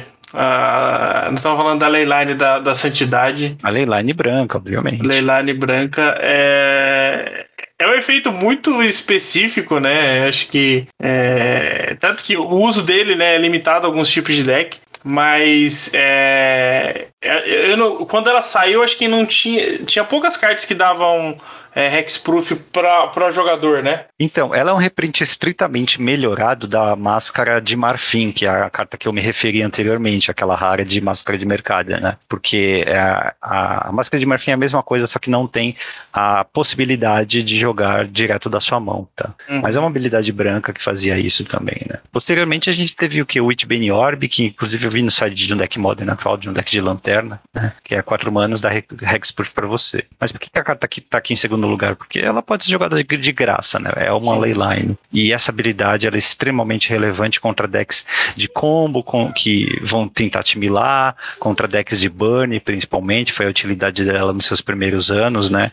E ela sempre vai estar tá atazanando a vida aí de quem joga de burn no, no Modern, né? Sempre vai ser uma opção sólida de sideboard e também ele uma coisa que muita gente esquece, você não precisa estar tá jogando de branco para jogar com essa carta no teu site, né? Sim. Ela só, só precisa vir na sua mão. e com o, o Mulligan atual é mais fácil ainda de ela vir na sua mão, sim, né? Sim, sim. É, então eu acho que é, o, o Edu até escreveu aqui, né? Um dos melhores sites do Magic é, as leylines em si, elas são bons sides, né? Acho que é, elas têm esse aspecto, como você comentou, você não precisa estar na cor para poder utilizar. E, mas realmente o, o, fato de você ter hexproof é, é, é muito é, bem situado né, dentro do, do Modern. Né? Eu acho que ajuda demais, né? E, e, meio que anula vários decks MP. Eu acho que é uma mecânica que vai atrapalhar demais é, várias estratégias. Então acho que realmente é justificável o segundo lugar dela aqui. Eu acho que. e ela é, é muito. É. é absurdo. É, power level no vácuo também muito forte. Apesar é. de que M20, quando ela foi relançada, o impacto não foi tão grande no construído, né? As outras Leyliners talvez tiveram até mais. mais... A Leyline preta foi mais bem sucedida nessa, é. nessa versão. Mas, Mas, todo o histórico de impacto da Leyline branca, né, não pode ser ignorado. Não, é, é uma carta é, que acaba tendo um uso um pouco mais restrito, né? É, no sentido de que, por exemplo, no T2 ela não foi muito utilizada porque não, não existiam decks que, que ela conseguia anular, né? Que ela conseguia realmente combater. Então acho que é, tem esse, esse, esse ponto. Talvez num, num, num, formato mais amplo como o Modern, ela acaba sendo mais versátil e você consegue se esquivar de várias estratégias de uma forma mais eficiente. Né? É estranho como o tempo passa, né? Você acha que a carta funciona de uma certa forma sempre, aí vem o Wizards, muda a regra de Mulligan, a carta fica muito melhor né, do Sim. que era antes. É absurdo como essas coisas acontecem. Mas o primeiro lugar o pessoal já deve ter adivinhado, né? Ele é uma cantrip. É, nosso querido véu do verão, né? Para desespero dos jogadores do Legacy. O Genê, o, o Genê com certeza pulou da cadeira agora. É, ele adora essa carta, né? Ele adora, ele adora, ele ama, ele gostaria de jogar sempre com verde para sempre ter acesso a essa carta, né, Genê? Banida só no histórico e no pioneiro, né? Praticamente um comando críptico de uma mana no verde, né? É, apesar de ser um hexproof apenas contra o azul ou o preto, ou seja, uma versão nerfada de hexproof, onde a Wizards já tinha uh, notado, né, o, a, a, que hexproof não é uma mecânica boa, porque não é interativa e tal, conseguiram, mesmo com a versão nerfada, fazer algo quebrado. Né? A melhor carta de hexproof já lançada, apesar de só é, visar magia preta e azul, que é normalmente o que você quer, né? Porque ela não faz só isso, né, cara? Ela também é, basicamente anula uma mágica que dá algo que seja azul, né? É, mesmo que seja uma mágica anulando uma mágica sua, né? Porque ela não deixa você ser anulada. Então, é, por uma única mana verde, ela faz muita coisa. Por isso ela é. tá aqui. Te compra Eu uma acho... carta ainda, cara. Sim, ainda compra uma carta e se repõe ainda. Por isso que o pessoal tá colocando isso em main deck, né? É uma coisa absurda, uma carta absurda de, de boa. E é, assim, eu é, de, de, vez em quando saem cartas que te ajudam ainda mais a colocar, a chutar cartas, a fazer um metacalls, como o véu do verão, e colocar no main deck, por exemplo, no Modern, né? É, quando você tem força do vigor, quando você tem a resistência, agora endurance, né? Que é mais uma encarnação, porque são cartas que você pode, de repente, se não está jogando contra um deck azul preto, você pode descartar, né? Para sua, uhum, pra sua força ou para sua encarnação. Então, realmente, cara, é, é, conforme o tempo passa, você vai pensando absurda é essa carta. E assim, se você usar ela na, na, forma normal dela mesmo, né?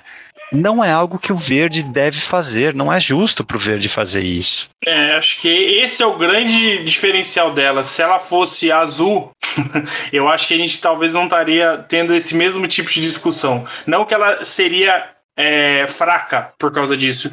Mas o fato dela estar no verde é o grande diferencial, né? É, é, é, é o que faz ela ser é, tão um ponto fora da curva, né? Tipo, o, o, o Fire veio com nela e realmente mudou a ideia né, do, do que a gente tinha de Color Pie, porque o verde ter acesso a esse tipo de carta, o verde comprar carta, anular mágica, sabe? É, é, dá um efeito tão forte, né? Que é, resistência à magia, né? Então, assim, eu acho que é uma carta que é, até em, como comum ela é um problema. Eu acho que até a realidade dela talvez esteja errada pelo potencial dela. Então ela foi uma carta que foi desequilibrada, né? Não sei nem se é, foi pensado. Com certeza não foi pensado nisso no, no, no design dela.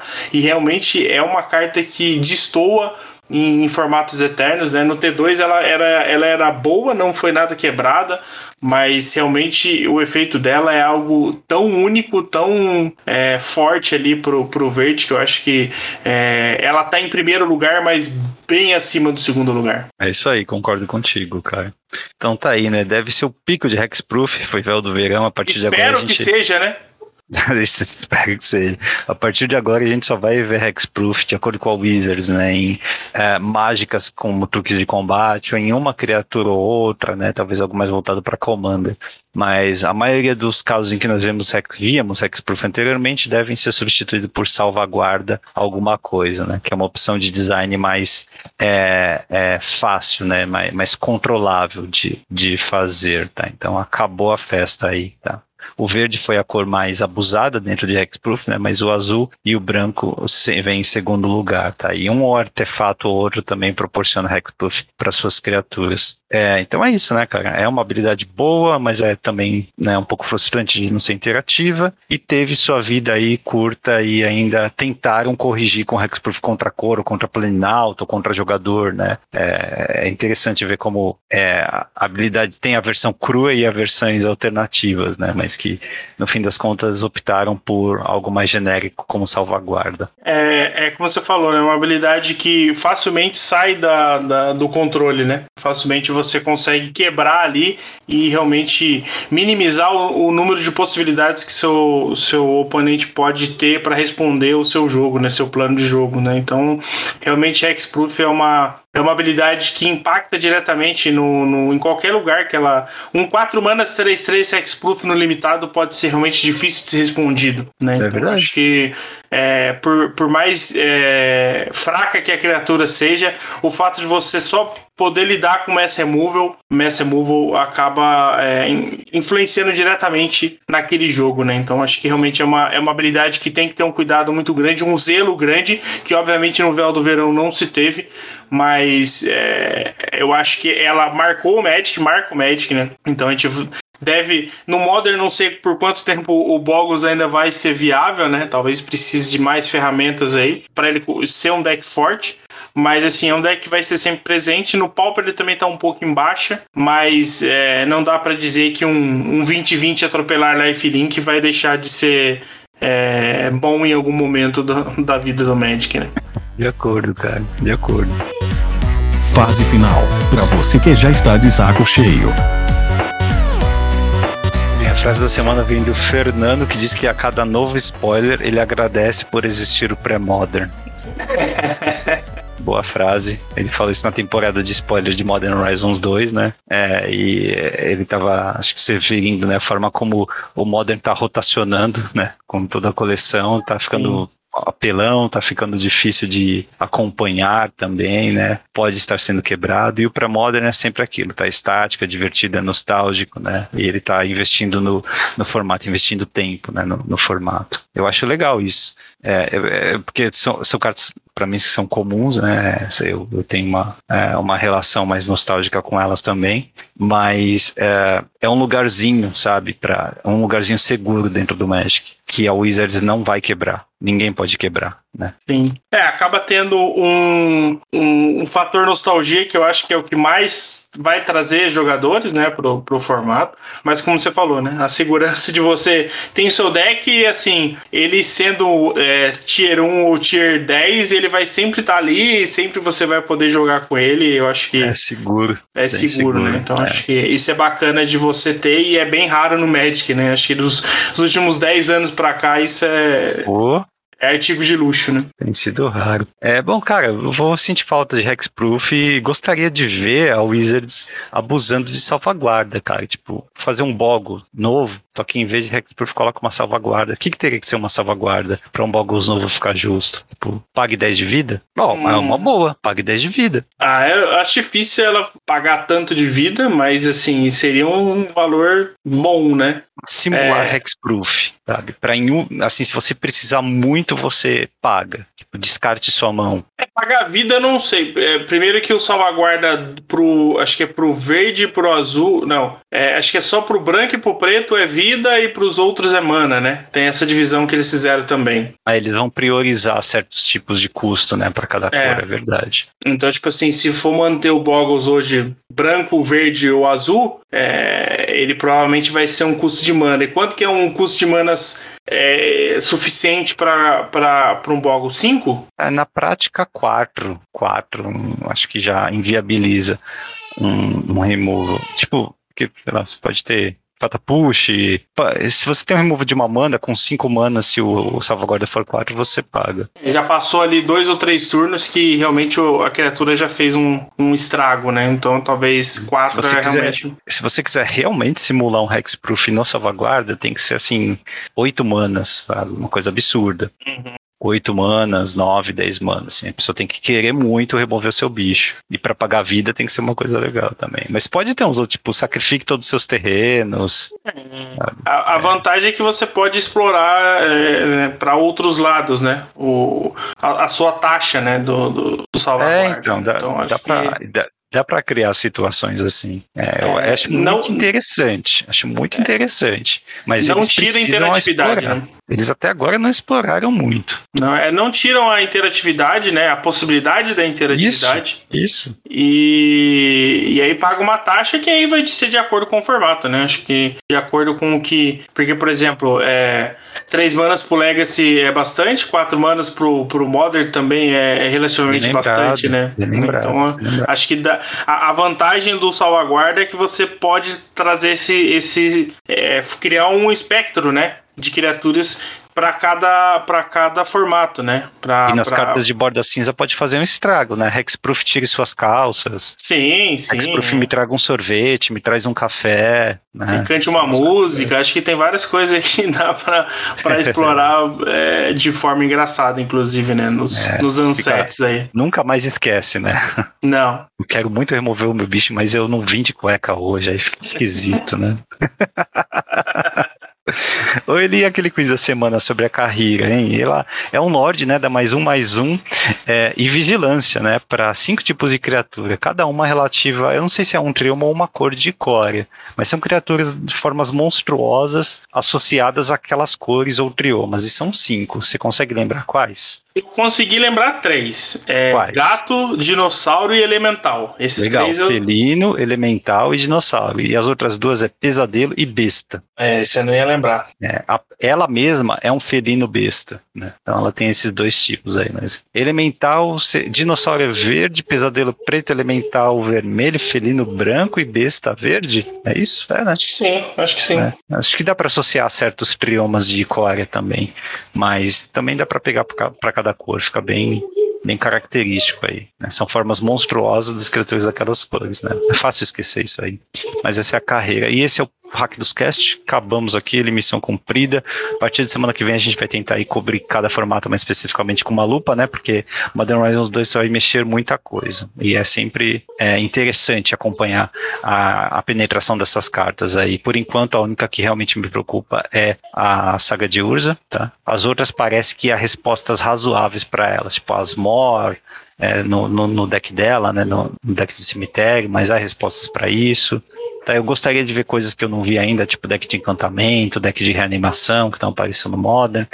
É, mas em termos de preocupação mesmo, assim, carta que né, é, tira é, variabilidade do, do, do formato, tira opções, né? É a saga de Urza. Por enquanto, é a única que me preocupa. Sim, eu concordo com você. Eu acho que é, eu acho que a gente precisava de um GP para ver isso é, ser real. Né? Acho que um GP esse ano ia ser lindo de ver, um GP Modern, é, como é que isso ia ser desenvolvido, sabe? Vamos ver se, se os critérios aí nos permitem ter esse tipo de eventos, talvez começo do ano que vem, para a gente ver essas cartas né, antes de um banimento, sabe? Eu, eu, eu queria, por mais que talvez ficasse polarizado, eu acho que ia, ia ser bacana de ver. Você imagina um, um GP com essa quantidade de, de, de decks que a gente tem hoje, sabe? Ia ser. Imagina um GP Vegas com Modern Horizons 2 de evento. Nossa, evento ia ser. principal, hein? Ia, ia- ia- era rasgar, ia ser imprimir dinheiro, sabe? Ia ser um negócio É, né? Não, ia ter gente de outros países voando para poder jogar isso aí. tranquilamente. né? Mas é isso aí, né? É, mais um mini Natal aí pra gente acompanhar. Então, é, fiquem seguros que aqui no Hackers a gente vai cobrir